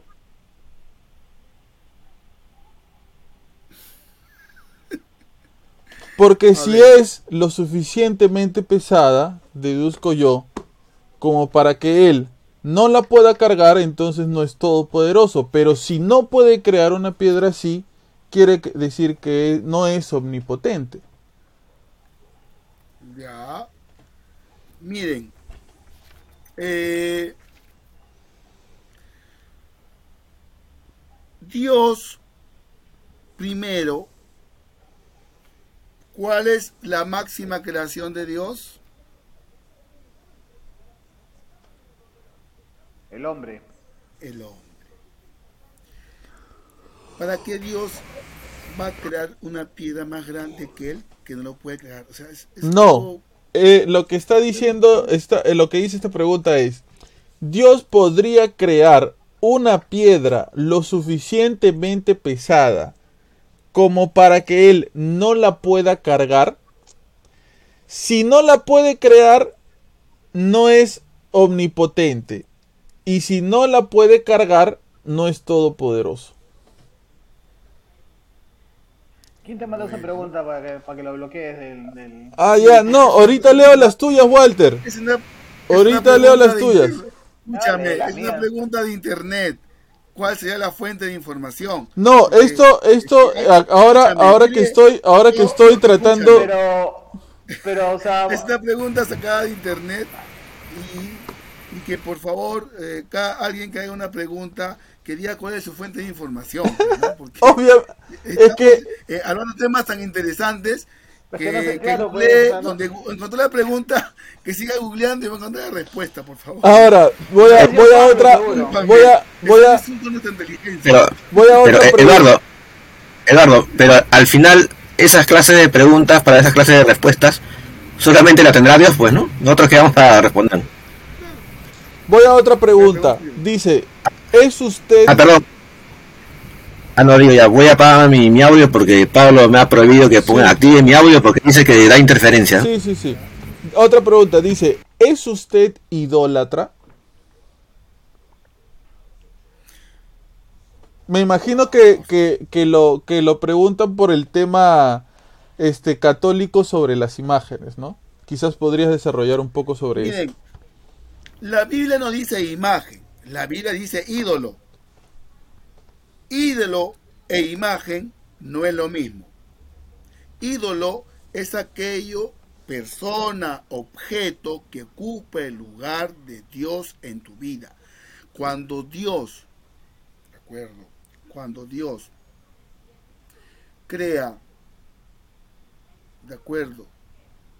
Y nos crea a nosotros, es porque Él es un Dios celoso, dice la palabra de Dios. ¿Ok? Entonces, ídolo no es lo mismo que una imagen. Una imagen nos puede decir muchas cosas. Por ejemplo, es un- una, una explicación que se da siempre. Yo tengo la foto acá de mi padre que ya falleció. Y no quiere decir que mi padre ocupa el lugar de Dios en mi vida. Un ídolo sería el dinero, el sexo, las drogas, lo mío, el alcohol. ¿no? Eso es un ídolo. Pero, como le explico yo, la religiosidad y la espiritualidad es personal. Si mi tía Chencha soba San Martín y se persina y así encuentra a Dios, eso a ti a mí qué? ¿De acuerdo? Eso a ti a mí qué? Segundo, eh, ahí se basan en que no harás eh, imágenes de oro. Miren, ustedes saben la historia de la salvación.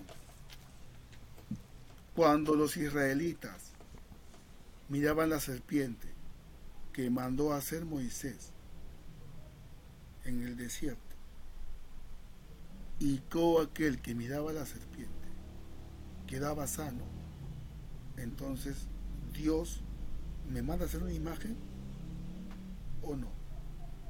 Recuerda que también va a mandar a hacer el arca de la alianza y le va a poner la medida y va a poner que le pongan los querubines. ¿No es cierto? Entonces, no podemos decir que imagen ídolo es lo mismo. No es lo mismo.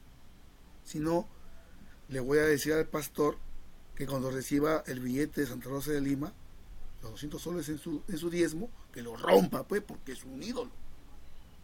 Pero bien que lo guarda. Disculpa que lo diga como un ejemplo palpable, pero si al pastor le dan un billete de 200 soles sobre esta Santa Rosa de Lima, ¿tú crees que lo va a romper? Dejo ahí el comentario. Gracias. Eh, Walter, leo tu pregunta.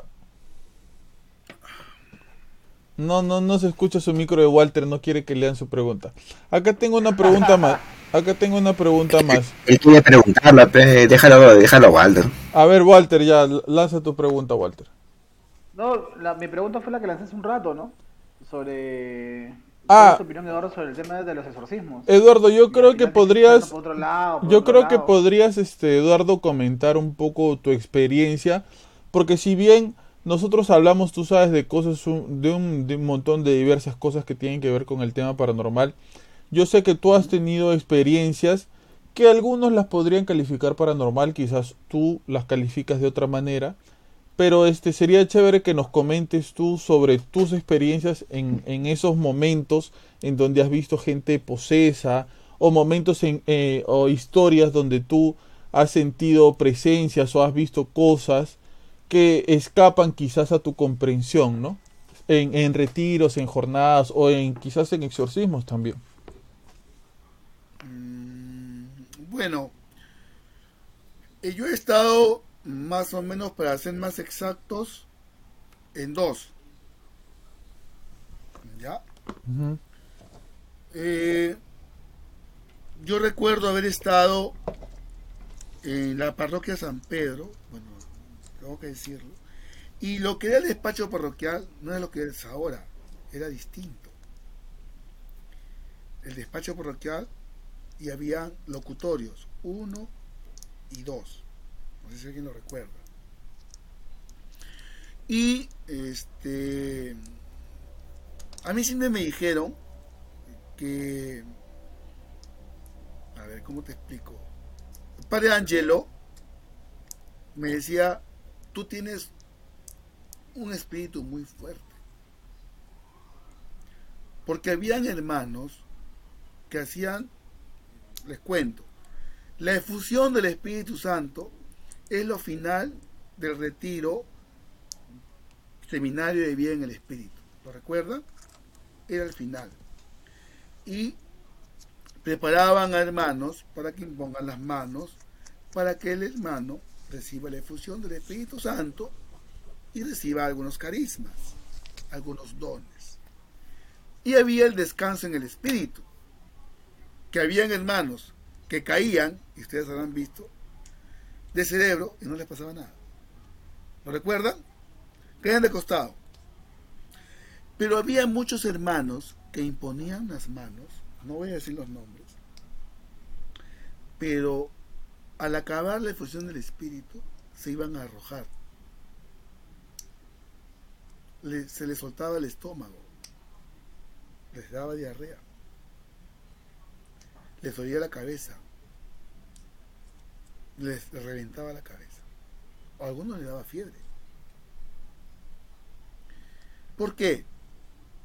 Porque en la efusión del Espíritu Santo, no solamente tú oras para que venga el Espíritu Santo, sino también para que el hermano pueda renunciar a su atadura, a su pecado,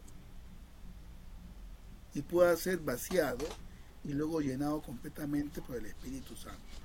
Para los que nos oyen y no saben, es eso.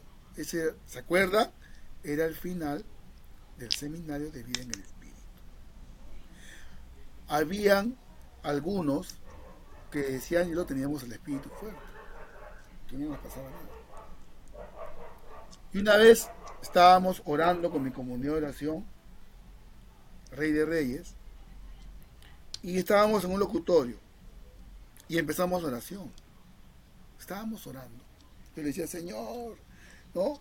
Ayúdanos, bendícenos, manifiesta en nuestras vidas, ¿no? Sigue con nosotros. En esos tiempos, en mis años maravillosos, porque ahora ya no pasa nada conmigo, y estábamos en ese, y suena la puerta. Tum, tum, tum, tum. Yo dije, Señor, tranquilo, tampoco te pido tanto.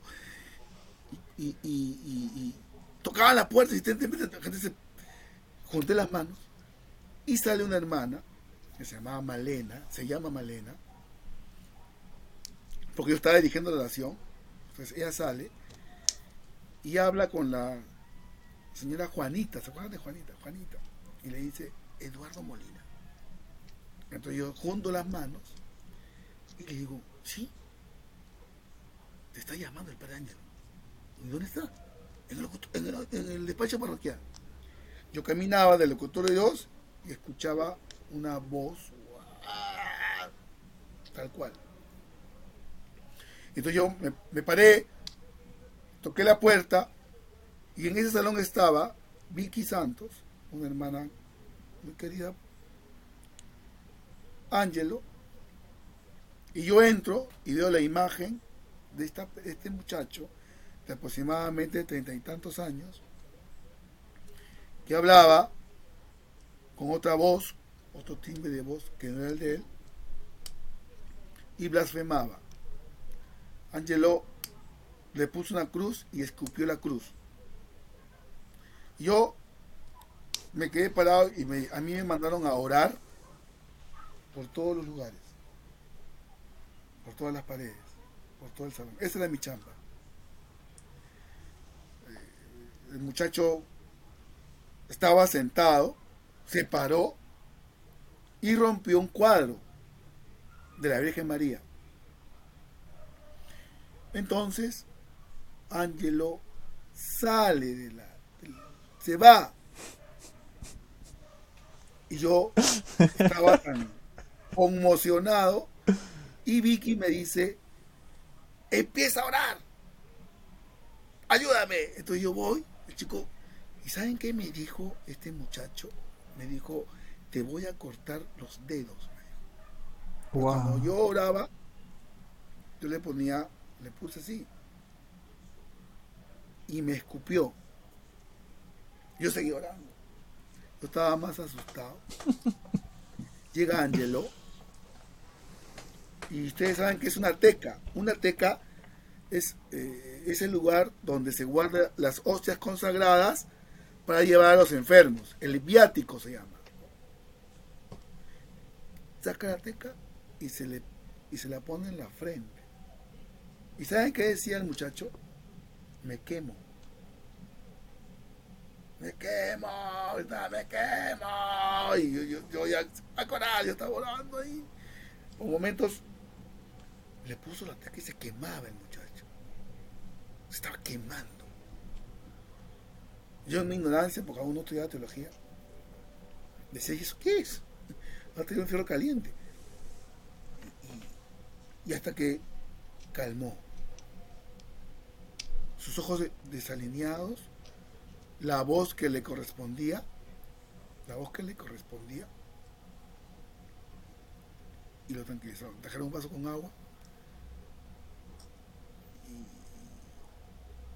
Y, y a mí me sacaron. Cuando el muchacho se calma, lo sacaron. Y el gordo, bueno, perdón, el me decía, ya, yo salí cholo. Yo lo miraba, salía así. Y tan era mi, mi impresión ante eso que, que este, cuando llegué a mi comunidad todo el mundo me miraba así. Yo estaba mal, pero desencajado, y me fui. Ese día obviamente no pude dormir, no pude dormir, pero fue, una, fue la primera experiencia que pude vivir de una oración. Ángelo, sabes que para hacer exorcismos tienes que tener la autorización del, ordinario lugar, en este caso del obispo lugar, y en el Perú, en Lima, estaba eh, Ángelo y, también está el padre Manuel, ¿no? Rodríguez, por ese, por ese entonces, ¿no? Tenía la licencia para hacer exorcismos. Por eso que Ángelo es muy conocido, porque ha ido por varios lugares. Entonces, esa fue mi primera experiencia con una, una oración tipo de exorcismo. Yo después le pregunté al Ángelo, le dije, padre, ¿qué fue? Y él me demostró que había sacado una hostia consagrada del sagrario que luego la guardó.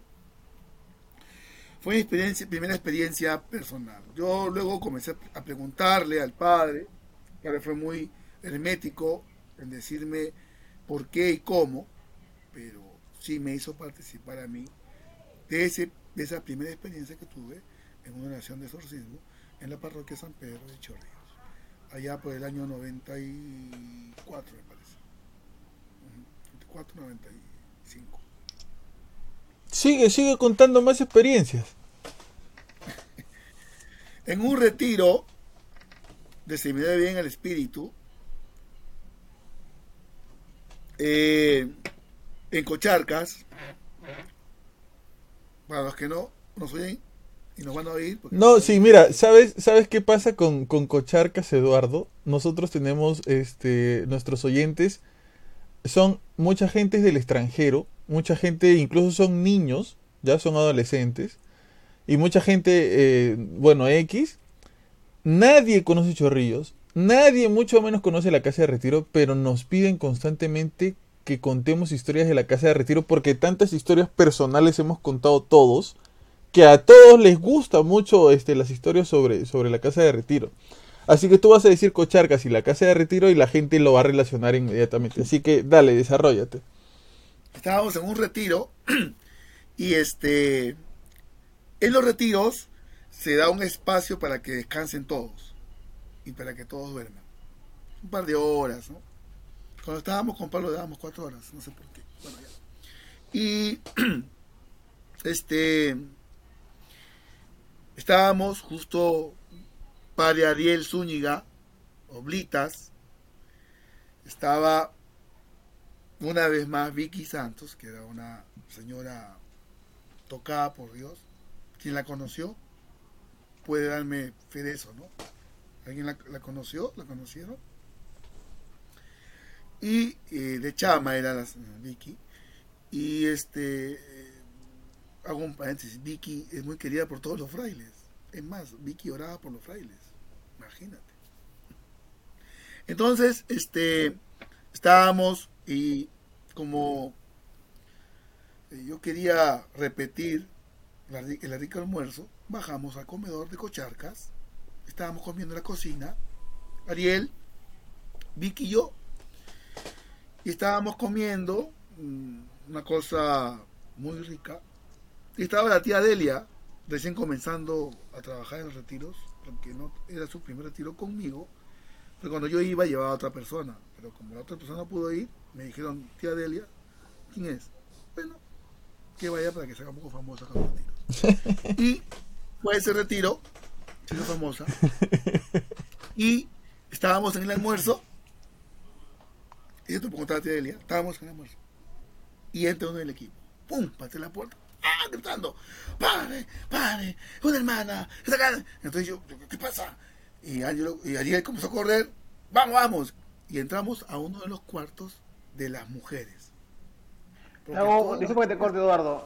Eso ¡Qué fue antipático el- este! ¡Deja que, deja contar, hoy! Ese fue el retiro Toda que la vida, este, en el, para la refundación para la refundación de Reyes Reyes en el 98. ¿Puede ser? No, ahí. Sí, claro. todavía se equivoca todavía. No, no, es que, es que más o menos es este que- creo que es ese retiro, no, no estoy participó- escucha, ese Omar, retiro Omar, por favor. fue un retiro que participó toda la Santa Mafia de San Pedro. O Ya. sea, todos los coordinadores, todos los catequistas. Como querían, como llegó Ariel, yo conocí a Ariel, y él me dijo, hay que hacer el seminario porque me conocía de otro lado, donde estuve yo mucho tiempo y me conocí ahí. Ya, y como todos querían hacerse amigos del padre Ariel, ¿no? Así son, entonces todos se apuntaron para retiro, para que Ariel los conozca, pues.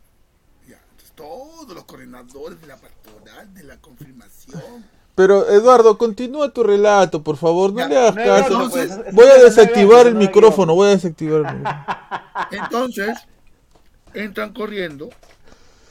Yo entro al cuarto porque todas las chicas estaban despavoridas, llorando, la gente, tem- las chicas temblando, que, que tuvimos que mandar a la gente a comprar agua de azar para que tomen, porque no había quien las controle. En- entonces yo, Ariel me dice, manda al cuarto. Yo, ¿tú crees que yo quería entrar? Yo no quería entrar. Entonces yo me quedé afuera, calmando a la gente. Es más, votando a la gente para que se la lleven arriba. ¿No es cierto? No sé si te acuerdas, estaba Walter. Que se vayan arriba de Cristo. Y el nombre, lo que no quería escuchar. Abre la ventana de Vicky. Eduardo, entra. Yo entro al cuarto. Voy a ver mi mano. ¿ah? Esta es la cama. Y la chica se le va y saltaba. Se le va y saltaba. Se le va y saltaba. O sea, como que le evitaba. Y estaba arrojando. Y, sus ojos estaban blancos. Ariel comenzó a orar. Estábamos orando, estábamos orando. Y yo estaba en lo mío. Eh, Como Ángelo me mandó a orar, yo oro por la pared. Me llama la, la espalda. Busque este lugar. Y en ese siento la mano de Vicky, que me jala de mi mano y me dice, donde te diga el Espíritu, ora. Yo digo, yo estaba, le iba a decir algo a Vicky, dice, no me digas nada, déjate iluminar por el Espíritu. Entonces, yo entraba en gastos y decía, yo soy hombre, ella es mujer. Y Vicky oraba por todas las partes casi de su cuerpo. Y entonces a mí se me ocurre orar y poner mis manos en su frente. Cuando pongo sus manos en la frente, deja de, deja de saltar. ¿De acuerdo? Y yo le digo a Vicky, le digo, en el espíritu le digo, pon su mano en el vientre. Y Vicky pone su mano en el vientre y la muchacha comienza a llorar. Ya no hablaba extraño, porque hablaba extraño, ya no vomitaba, pero comenzó a llorar de una manera normal. No te voy a decir cuál fue el pecado, pero eh, por allí Espérate, espérate, espérate, espérate, espérate, espérate, espérate, espérate. Antes que digas, continúes con la historia. Las personas que han llegado hasta aquí en el podcast, si todavía no te has suscrito, por favor suscríbete. Porque no sabes la inversión que hemos tenido que hacer para que esté el señor Molina en el podcast el día de hoy. Y esa plata sale de mi bolsillo. Así que suscríbete, por favor. Listo, Eduardo, sigue, continúa. Entonces, ya luego yo sí, cuando todo se calmó y todo, y faltaba la efusión, imagínate, estaba con un miedo, y era sábado. Entonces, todo se calmó y la dejamos a la chica con Vicky, pues, ¿no? Y, nos fuimos. y yo a Ariel le, le digo, Ariel me dice, Eduardo, él me decía Molina, Molina, vale, le digo, este, ¿qué puedes decirme con referente a esta experiencia? Él me preguntó a mí. Entonces yo le dije a Ariel, bueno, Ariel le digo, para mí es la segunda vez que estoy, sí me dice. Y él me dice que la muchacha había abortado y había ido donde una persona, que no es a Jimmy, sino a otra persona, y quiso traer a la niña o al niño que ya había abortado y la quiso traer para saber cómo era y qué era. Obviamente la muchacha la estafaron, pero no solamente la estafaron, sino comenzaron a hacer cosas que no debieron hacer. Porque eh, eh, ella llevó, luego cuenta, la chica cuenta, que la ropa interior con la que ella cometió el aborto se la dio esa persona. Y comenzó a traer. ¿Me dejo entender? Y, y- y- y le pasó, pues, ¿no? Le pasó esta, esta- experiencia. Y cuidado porque cuando nosotros estamos propensos a buscar, eh, a dar poder a personas que no están bien preparadas, en lugar de hacernos un bien, nos pueden originar un mal interior espiritual. Eso fue en ese retiro, como Eh. dice Walter, 1998. Y Mira, es este... ¿ya? No, Walter, no, no, no, porque tú in- in- Es que interrumpes la historia. Puras, puras cosas, puras cosas que no van al caso, pero... Pero ¿por qué interrumpes la historia- del señor que está tan No, es que ya interesante? terminó, Eduardo. A ver, ¿qué vas a Este, decir? A ver.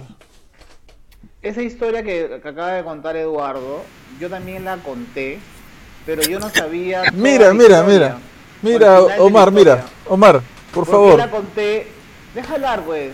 ¿Por qué Yo la soy un conté? oyente más, me lo disfruto todo esto. ¿Por qué, por qué la conté? Porque yo, obviamente que yo visualicé y yo vi, ¿no? Porque este, cuando, cuando estábamos, mira, nosotros estábamos en la capilla y estábamos, era de día y estábamos saliendo para los cuartos. Porque me parece que ya venía el almuerzo, no recuerdo muy bien, pero era, era de día. Y cuando hemos estado subiendo, o sea, o sea, para el tránsito, tú, tú pasas por el y ves, cuando están abiertos los cuartos, tú ves. Y si no me equivoco, Eduardo, me vas a dejar mentir, creo que era la primera cama o la segunda cama comenzando la, el cuarto de mujeres. ¿No? Entonces, yo obviamente que yo visualicé cuando la cama saltaba. ¿no? Porque yo lo he visto y obviamente esta persona era una persona grande, este, gruesa, no, no era una, como tú Pablo más o menos, ¿no? O sea, no era una persona delgada. Entonces, obviamente que yo vi eso y yo visualicé esa parte de la, de la experiencia, ¿no? Pero recién a- o- ahora, puta, 25 años después, ¿no? Este, recién me entero exactamente, ¿no? El total de la. ¿Qué te ríes, Juan? Es que tú dices No una estoy- no- persona, No estoy contando nada gracioso. es que me dices, era una persona, este, gruesa, así como tú, que tú te has visto en el espejo, hermano. Puta, loco, tú mides dos metros y, y mides como 200, y pesas como 200 kilos. Ya ya- y la persona medía como más dos menos, metros. sí, más, más, más o menos. Eduardo, ¿la persona medía dos metros? pequeña. La chica medía dos metros, no, Eduardo. no. No, no. Ahí está, pe, habla No tonterías. No, era pequeña, pe, no era Lo que pequeña. pasa es que Medía dos no está metros. bien que las características, porque por ahí no, Claro, exacto, exacto. Yo está tampoco- yo tampoco bueno, he dicho nombre, nada. bueno. Pero sí que era una persona eh, Si es lo que dice Walter, queda saber quién es. Mira, ¿ves? Mira, Walter, lo que haces. ¿no? Entonces, obviamente, eh, Pero mira, que, o sea, a lo que yo veo es que curioso, mira, después de 25 años, un poco más, es, o sea, cierro esta historia, o sea, cierro el, el- el- el- lo que sucedió en el cuarto, ¿no? Porque yo visualicé lo que pasaba afuera, pero una vez que cerraron la puerta yo ya no pude visualizar y, y aparte nadie comentó qué es lo que había pasado, ¿no? Entonces ahora Eduardo lo está Bueno. finalizando. Eduardo, Oye, y- este, y- dale, dale, Omar. Disculpa. Sí, este, mira, eh, interesante y lo, lo que nos cuenta Eduardo de su experiencia y para mí también, a mí yo te digo ahorita, ¿no? Me da miedo, ¿no? ¿No? Uno su- me da miedo, ¿no? Este, pero bueno, si estuviera en, si estuviera en esa experiencia cerca por ahí, pucha, me lleno de valor de Dios, pues, ¿no? Y rezo, ¿no? Pero a, lo- que le quería comentar a Eduardo, ¿no? Él, Eduardo siendo un, laico como, como nosotros, ¿no? Ha podido vivir esas experiencias. Yo me pregunto, ¿no? Si él siendo un laico, nosotros siendo laicos, y ha podido ver todo eso, ¿qué historias de repente si él podría co- compartir que le haya contado, no sé, el padre Ariel, el padre Ángelo acerca de cosas parecidas, ¿no? Yo me acuerdo así, algo, algo así rápido, una vez le comenté a ustedes que una vez el padre Ángelo, no me acuerdo si fue una misa o, un tema en, en- la parroquia, él comentaba una vez que una vez estaba, estaba en una misa y de pronto dice que, así, tal cual, lo voy a escribir, él dijo que una vez estaba, estaba en la misa y él vio como una bruja se convirtió en una bestia y se fue volando por la ventana, ¿no? Para él, como si fuera algo no- normal, ¿no? O algo que él está acostumbrado a ver, pues, ¿no? Puedes preguntar a Eduardo de repente qué, historias conoce de tanto de los, de los padres, ¿no? Si a él ha tenido la experiencia de ver eso, pucha, que, que habrán visto los hermanos sacerdotes, ¿no? Claro. Yo, particularmente, eh, siempre cuando iba a un retiro, yo me acuerdo un hermano, Ricardo, me decía, oye, ¿y por qué a ti los curas te quieren más? ah? Porque eres, eh, yo era el peor. pues, yo descubrí que yo era, como era el peor, siempre paraban conmigo los curas, ¿no? Porque si me soltaban, imagínate. Y siempre caminábamos en cocharcas, en el pasadizo, ¿no? De los cuartos, ese pasadizo, caminábamos, volteábamos, caminábamos, volteábamos, caminábamos. Esa escuela es de Padre Julio, pues Padre Julio siempre cuando camina, te camina, te lleva. Y todos los frailes tienen esa costumbre, algunos. Y estábamos caminando con Ángelo en un encuentro, en un EPJ, conversando y riéndonos de lo que, de los mensajes que daban, ¿no? Y, bueno, estábamos así después de responder un cuestionario. Estábamos caminando y entonces este yo yo conozco mucho a Ángelo, ¿no? él también me conoce. Entonces yo sé cuando yo sabía cuando Ángelo bromeaba o cuando Ángelo decía la verdad, porque a veces a mí me, me- me asustaba, me bromeaba, ¿no? O sea, antes una vez me dijo, cuidado, usted", se rió. O sea, yo sabía cuando me asustaba o cuando él estaba diciendo la verdad. Y en ese ir y venir, estábamos por el portón, volteamos y él me para. Entonces yo lo miro así, me para, espérate. Entonces yo, yo comienzo a sonreír porque te me está ¡párate! Y Ángelo me dice, acaba de meterse al cuarto, he visto la cola de un cocodrilo que se está metiendo. Como un cocodrilo, como un animal extraño. Le digo, Ángelo, ¿te acuerdas así? Sí, vamos al cuarto. Y obviamente no quería entrar, porque los cuartos en los EPJ apagábamos las luces.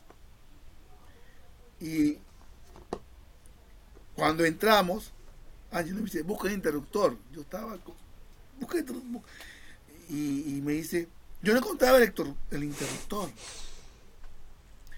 Y Angelo empieza a orar.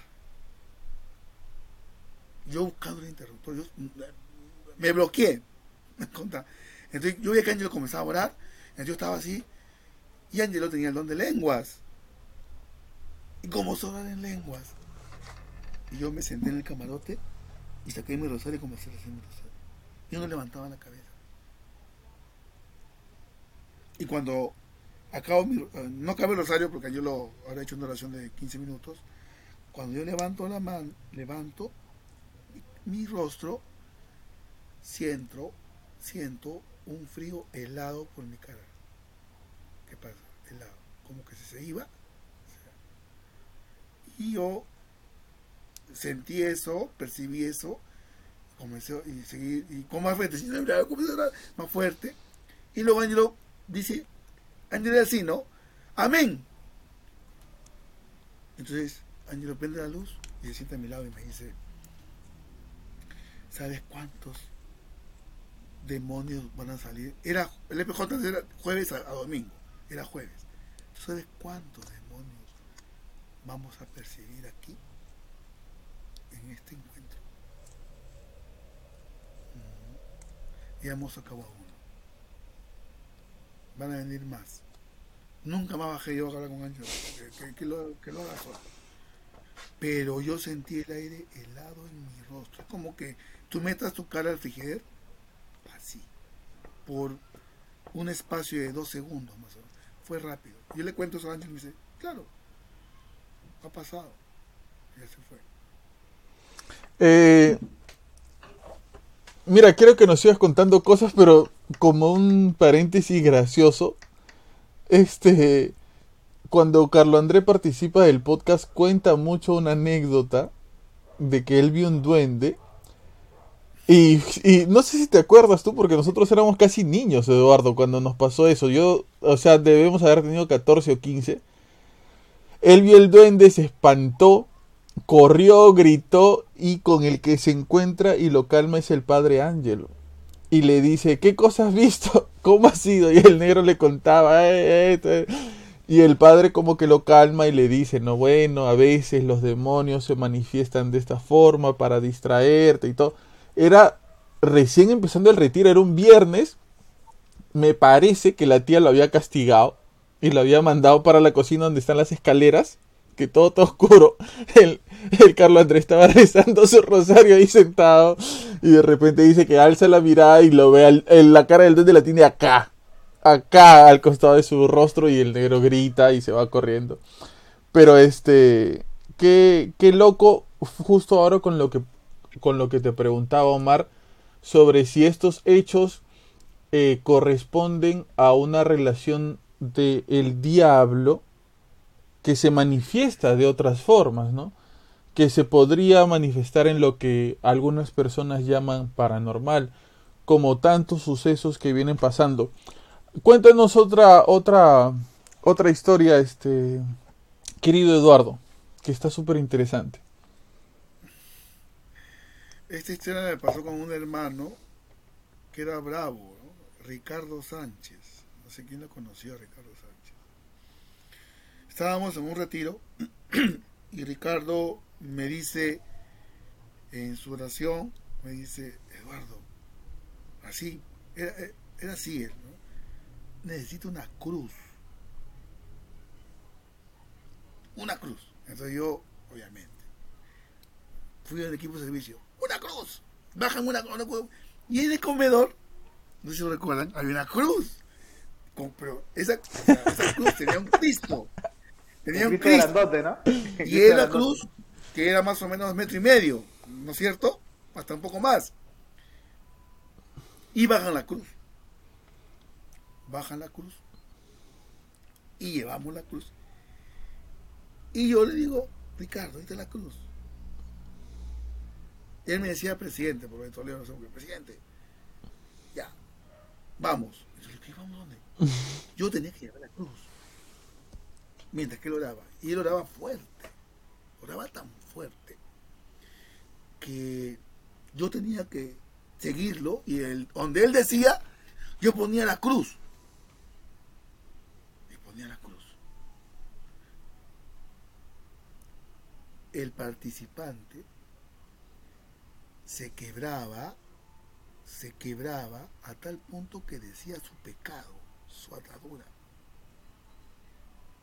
Entonces yo dije, en el primero, ah bueno, en el segundo, en el tercero, en el número 40, yo no sé cómo pasaba, pero todos decían qué atadura tenía. Llorando, quebrantados. Y cuando terminamos, muy aparte que la cruz pesaba, yo no sentía ningún peso. Ya, yo estaba, sentí un peso en el cuarto, ya en el veintitantos ya no sentí el peso. Acabamos de rezar. Y como hay veces, hay equipos y equipos, pues. Entonces acabó toda la, la oración, toda la oración, en la capilla, fue en la capilla. Y como había tantos participantes en ese tiempo, el hermano Gonzalo nos dice, ¿alguien vive cerca? Nadie. Y tuvimos que dormir con colchones en la sacristía, porque no había espacio para nosotros. Y el equipo, porque hay equipos de servicio que son la muerte, de repente ustedes con ese equipo también han fallado de esa forma. El equipo termina todo. Apagan la luz. Y el equipo se olvida de subir la cruz. Y la cruz se quedó en la capilla. Como la habíamos dejado paradita. Entonces, yo me echo. Y ri- dormir con Ricardo Sánchez era imposible. Porque Ricardo Sánchez comentaba unos chistes que no podía dormir. ¿no? O sea, por ejemplo, decía, Eduardo, Molina, estaba haciendo, ¿qué, Ricardo? ¿Tú sabes por qué la mamá de Mickey Mouse lo botó de su casa? No, porque era una rata. Ya- así, cosas así, ¿no? Nos matábamos de risa, pero ¿no? Oye, Ricardo, en eso vamos a dormir. Y yo me echo, porque antes no habían esos estantes, antes todo era caños, es más, se acuerdan. Entonces yo dormí, me eché a dormir, y yo estaba durmiendo, y tenía una capucha, me acuerdo, me lo pongo así, y estaba durmiendo, y siento que golpean la pared, como, ¿no? Pero como una pared, ¿no? Entonces yo pensé que alguien estaba durmiendo. Entonces, golpeando segunda vez. Y digo, oye Ricardo, deja dormir, pe. ¿Qué, qué- qué deja dormir? Deja dormir, pe. Yo ya estoy durmiendo. Ya. Y cuando Ricardo me dice, ¿qué pasa? Siento golpes. ¿Vas a subir la cruz? Me dice Ricardo. ¿Qué cruz? Ah, seguro. A ver, vamos a ver. Cuando vimos, salimos, la cruz estaba puesta en una sede, no se acuerdan, en una sede. Lo pusimos para que no se caiga, con dos banquitas. Estaba exactamente detrás de nosotros, donde estábamos echados. Y yo, mí, Ricardo me dice, es que la cruz quería su lugar, pero estaba pasando la voz. Y en ese sacristía estábamos tres personas. Estaba Ricardo Sánchez, estaba Harry Borjas, estaba yo. Y Harry dormía al fondo con su pueblo de Alianza Lima. ¿Verdad? Con pueblo de Alianza Lima. Y con Ricardo atrás estábamos exactamente detrás de la cruz. Y Ricardo se arrodilla en la cruz y empieza a orar y a pedirle perdón a Cristo por haberlo dejado solo. Y me dice, nos ha pasado la voz, vamos a subir la cruz, vamos a subir la cruz, agárrala Eduardo, yo no quería agarrarla, porque tenía agarrarla porque Ricardo no, no veía, tenía un problema de visión, yo subí con la cruz así como Cristo, y me hizo poner la cruz en su lugar. ¿Mm? Entonces, este, yo pensaba que Ricardo, de broma, había tocando, pero no. Exactamente donde estábamos nosotros, sonó los golpes en la pared, como, como un puño, y cuando salimos, era la cruz del comedor que tuvimos que ponerle en su lugar. Ese es algo que también que pasó, que obviamente que me dio mucho, o sea, yo tuve que, Y al día siguiente llamé al grupo de servicio y le metí un gritón porque como dejan ahí las cosas, ¿no? Y me han hecho pasar un... Ya no dormí, no pude dormir, no más pude dormir. No más pude dormir. Oye, Eduardo. Ah, no, sí, sigue, sigue. Con Ricardo Sánchez. Ya que lo conocí. No. No, sí, ¿sabes por qué te iba a decir? Porque nosotros con Walter a veces conversábamos sobre el hermano Ricardo, porque nosotros sí hemos- lo hemos llegado a conocer y a escuchar sus historias, pero el que no lo ha conocido ha sido este Pablo, ¿no? Ni sabía quién era. No, o sea, Este, yo sabía quién era a partir de lo que comenta Eduardo o lo que he escuchado comentar a, a Richard. Pero no, o sea, nosotros creo que entre ustedes y nosotros nos llevamos más o menos 10 años, ¿no? Entonces, este, o quizás un poco más. Es, es por eso. Y, y yo me acuerdo, por decir, en el caso de Ricardo Sánchez, eh, me acuerdo cuando yo llegué a la parroquia, cuando se formaban jornadas, decía, se decía, ¿no? Quien tiene a Ricardo Sánchez en su jornada, éxito asegurado, ¿no?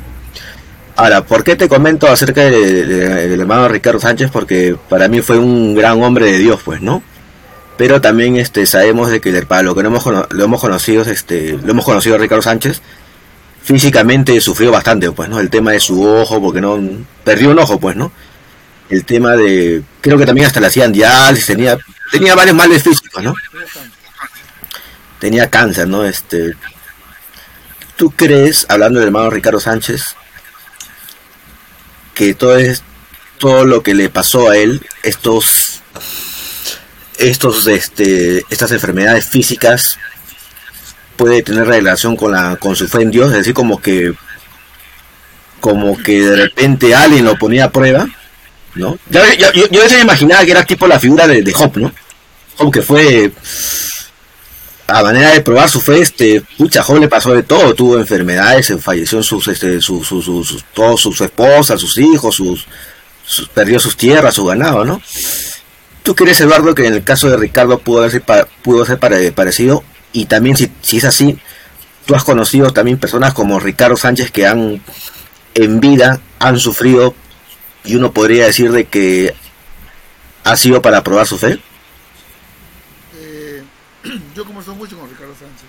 es más, iba a su casa conversar. Ricardo, cuando yo tenía que dar un mensaje, un tema, una prédica, iba a su casa siempre. Y él me, orientaba un poco. Y eh, eh, hubo un momento que conversamos, ya casi visitar, y él me decía algo parecido, ¿no? Él me decía, yo he sido batipuleado, yo he sido vejado por el diablo, me decía él, pero nadie me va a quitar, me decía, nadie me va a quitar el rostro de los jóvenes, el rostro de mis hermanos, que cuando orábamos sentían la experiencia y sentían la presencia de Dios. Si, si el diablo, si Dios ha permitido esta prueba, es porque yo definitivamente he sido un siervo de Dios. No solamente con Ricardo Sánchez, ¿eh? la hermana René, quien la conoció, una gran mujer, una gran predicadora, no sé si la conociste Walter, de pescador de hombres, también tuvo cáncer y murió. La hermana Dora Espichán. Entonces, gente que, que sufre y ha sufrido. Por eso a mí me daba miedo, por eso ya no sigo. Porque siempre aquellos que han tenido esa experiencia, y él, él, él lo contaba, ¿no? Me decía, mira mi hermana, mira mi hermana. Entonces ellos ya están en la gloria de Dios, pero, pero hay veces como que se absorbía, ¿no? Se absorbía un poco eh, esa... Él, él decía, yo, mientras que mis hermanos tengan la salvación, yo me mantengo firme. Y hasta el último predicó, ¿no? Con su vida, Ricardo Sánchez. Nos ibas a contar otra experiencia que habías pasado con él. Ah, con Ricardo, sí. Una vez en un retiro, no era, no, él me invitó, era un retiro de pescador de hombres, me acuerdo. Él me invita a un seminario con un colegio. Y eh, no fue en el colegio, o sea, no, perdón, no fue en Cochalcas, fue en el mismo colegio. Y lo convirtieron en, casa, retiro el colegio. Entonces, este, él me invita y me invita para hacer la oración de sanación interior. Entonces le decía, no te pases, o sea, yo como no voy a decir, no, tú hazlo, bolina, porque ya. Bueno, entonces pues, comenzamos a dirigir la oración de sanación. Y en, en, en ese ambiente de oración y de, de entrega, porque muchos se entregaron, comenzamos a perdonar, comenzamos a guiar, ¿no? Ustedes saben, a perdonar primero, quien te hizo daño, tu familiar y toda la acción. Yo recuerdo que estábamos en ese pleno, entonces Ricardo sale de la sala, se va de un salón grande y me deja a mí solo con la oración. Estaba su hijo Ricardo tocando la guitarra, Manolo, me acuerdo. Estábamos ahí, estaba Percy, que le decían el chato Percy cantando, y yo estaba orando, bueno, y estaba la gente pescadora ahí. Y estábamos en esa oración y un, un moreno, un hermano moreno, muy moreno, comienza a romper su camisa. Y eh, comienza a decir, "No, me estoy quemando, me estoy quemando, comienza a gritar. Obviamente eso perturbó a todos. Entonces yo tuve la gran idea, no sé por qué, de dejar orando a otro hermano y sacarlo a este muchacho.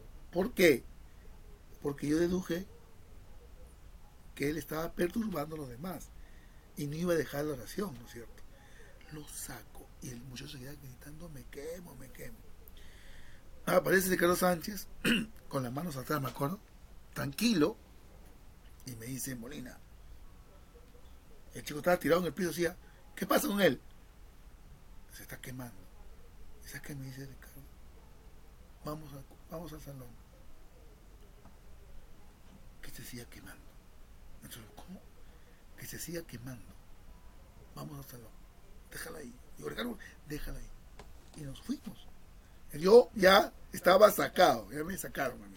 Yo, yo estaba pensando en que yo quería salir y Ricardo me cerró la puerta. No salgas. Oramos, acabamos. Cuando acabamos, el muchacho estaba sentado, ya sentado, totalmente mojado, así como, como cuando te da fiebre y te va sanando, como si te hubiese metido una ducha, estaba totalmente mojado, y, y cuando Ricardo se le acerca le dice, y hermano, ya te quemaste. Y el hermano le dice, sí, he sentido el Espíritu Santo. Y Ricardo le dice, es del Espíritu Santo, recibe la fuerza del Espíritu Santo. Y le da un soplido en la frente. Ni lo toca, ni le dice nada. El muchacho descansa en el Espíritu. Y da el descanso en el Espíritu. oramos, oramos por él. Y Ricardo me dice, pon tu mano en la mitad de su brazo. Pon tu mano en la mitad de su brazo. En la oración. Yo pongo la mitad, mi mano en su mitad, luego terminamos la oración y nos fuimos. Y le digo, Ricardo, ¿qué fue? Y me dice, él a tal punto ha llegado a drogarse que se está inyectando. ¿Tú cómo sabes? Camisa manga larga, polo manga larga, chompa. ¿Y tú cómo sabes? ¿Tú lo has visto? No, sí. Yo también recién llego. Y Ricardo, luego al final le preguntamos al muchacho y el muchacho se sube la manga y tenía las marcas de las agujas de cómo se estaba inyectando la droga, el opio, lo que se inyectaba. ¿No? Entonces son experiencias que yo le, después le pregunté, y es que lo tenemos que dejar ahí para que Dios haga la obra, porque hay una lucha. Está la lucha de Dios y de demonio. Y ahí que se peleen. Nosotros no vamos a hacer nada. Por eso que lo dejó afuera. Y el hermano tenía un discernimiento increíble. Increíble.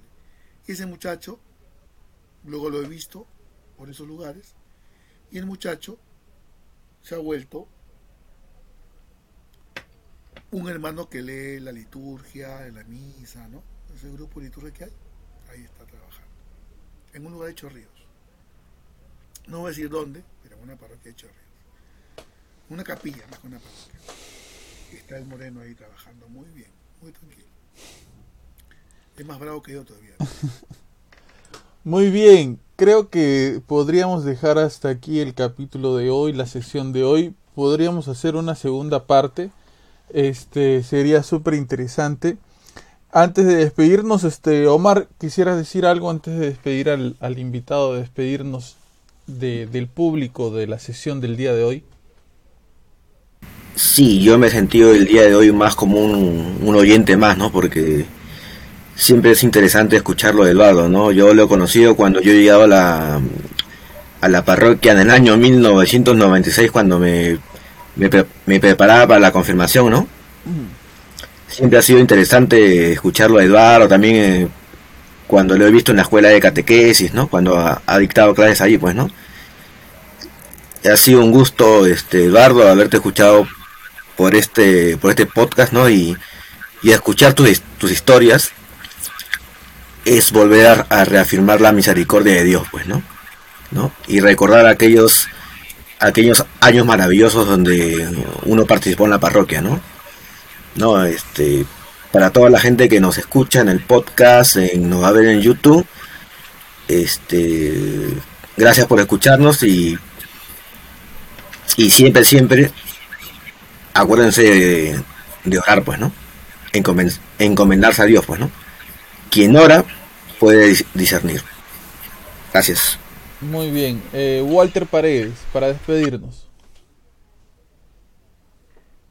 Eh, bueno, creo que ha quedado corto la, la, conversación. Han quedado varios temas todavía ahí pendientes como para una futura entrevista, ¿no? Eh, y, y, meterle un poco de todo, ¿no? Un poco de lo que pasa en el mundo con un poco de lo paranormal también. Creo que es interesante esa combinación.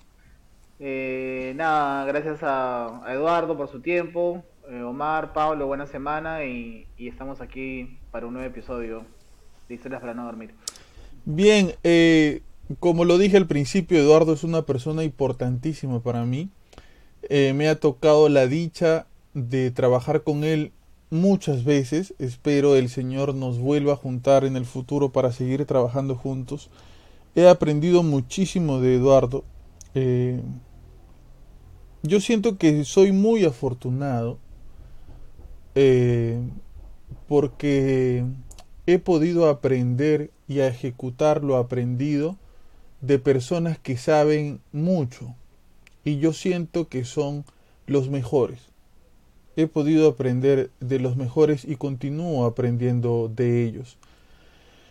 Eh, Omar, Walter, saben que yo no invitaría a un proyecto como el podcast a una persona a la que yo no valoraría o, o, respetaría o le daría una importancia, una gran importancia.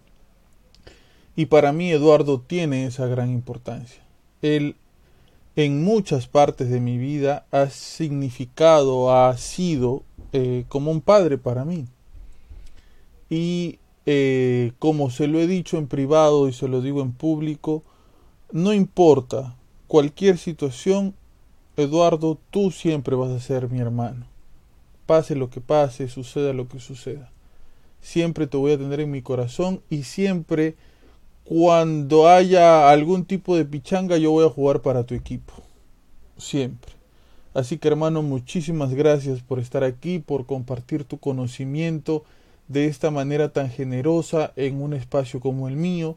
Gracias por, por hablarnos de, esta, de estas cosas, de, de estas historias, de dar tu punto de vista, por hacerlo con respeto, por hacerlo eh, sabiendo que, que quizás esto es un proyecto que escucha mucho de muchos lados, pero creo que hoy hemos escuchado de una voz autorizada las cosas de manera correcta, ¿no? Gracias por darte el tiempo, gracias por porque sé que igual mañana tienes que ir a trabajar y, y este a esta hora quizás estás durmiendo, no lo sé, o viendo tu novela, pero gracias por darte el tiempo de estar aquí, hermano, de corazón te lo agradezco y espero nos podamos juntar y ver muy pronto. Bien, para mí ha sido un gusto, un placer estar con ustedes, gente que he visto quizás a veces crecer. Eh, yo soy un siervo inútil que ha hecho lo que tenía que hacer nada más. Y, y, eh, hablar, un poco hablar porque, claro, hemos quedado algunos temas, ¿no? Y por ahí no hemos mucho hablado de, de- los, nuestros hermanos extraterrestres. O quizás un poco también, para que más o menos ustedes se den cuenta por dónde va el podcast. Y yo quiero suponer que va un poco relacionándose con el New Age, la nueva era. Sería importante conversarlo para que los oyentes o los que están aquí, los siguen aquí, les sigan a ustedes, sepan que ya le encontré el significado al Abba Pablo, al New Age. Ya viene la era de Acuario, prepárense. Y yo me he metido mucho en ese tema. Yo me acuerdo que en la pared cuando daban el tema de New Age, buscaban a mí en San Pedro, yo daba el tema de New Age. Entonces de repente, alguna más adelante ya, ¿no? Conversaremos un poco de esas cosas en donde está todo relacionado. Ustedes saben que el New Age es un sancochado. Y vamos de repente, más adelante, cuando termine de pagarme este podcast, Pablo, veré si aceptaremos otra propuesta más, pero ya con otro precio. ¿De acuerdo? Con otro bolo. Entonces, ha sido un placer, cuídense mucho, gusto de verlos, al menos por esta, por este, por este medio. Yo no estaba saliendo en, en redes, es- Pablo lo sabe, pero como me ha pedido Pablo, y también lo estimo mucho, lo tengo muy presente, a pesar que lo paro molestando y, y a veces lo paro este, buscando, pero ya, estamos aquí, nos veremos más adelante quizás, y conmigo será hasta una nueva oportunidad. Oren mucho por mí, por favor, por mi conversión. Soy un pecador, pero que espera la oración de ustedes para que Dios pueda seguir siendo conmigo misericordioso. Nos vemos pronto. Gracias. Y muy bien, muchísimas gracias por escucharnos, por estar ahí, por mantenerte hasta el final del episodio. Te prometo que muy pronto va a volver Eduardo a comentarnos sobre sus historias paranormales y más historias sobre la casa de retiro. Recuerda que si tú por alguna razón estás pasando por algún alguna situación negativa, mala, algo malo ha pasado contigo y estás un poquito triste, un poquito deprimido, recuerda que te puedes quedar aquí, escuchar los episodios, quizás para, para dormir, quizás al levantarte cuando te vas a trabajar, quizás para hacer hora un rato mientras estás haciendo otras cosas. Recuerda que el podcast es un contenido que libera tus manos, libera tu cuerpo para que tú mientras lo estés escuchando puedas hacer otras actividades. Mientras limpias tu casa, haces tus alimentos, corriges tus notas o lo que sea, puedes poner el podcast de fondo para nosotros irnos acompañando. Recuerda, siempre recuerda que así tú te acompañas de nosotros y nosotros nos acompañamos de ti. Puedes encontrarnos en Facebook como Habla Pablo, en Instagram como hablapablo.podcast. Salimos también por Spotify como Habla Pablo, por Apple Podcast, por Google Podcast, por todas las plataformas en donde se escuchan podcast y por supuesto también en YouTube y también en TreeSpeak como Habla Pablo. Muchas gracias por escucharnos, por estar con nosotros hasta el último momento. Esto fue Habla Pablo, el podcast del pueblo en su sección Historias para no dormir. Hasta luego.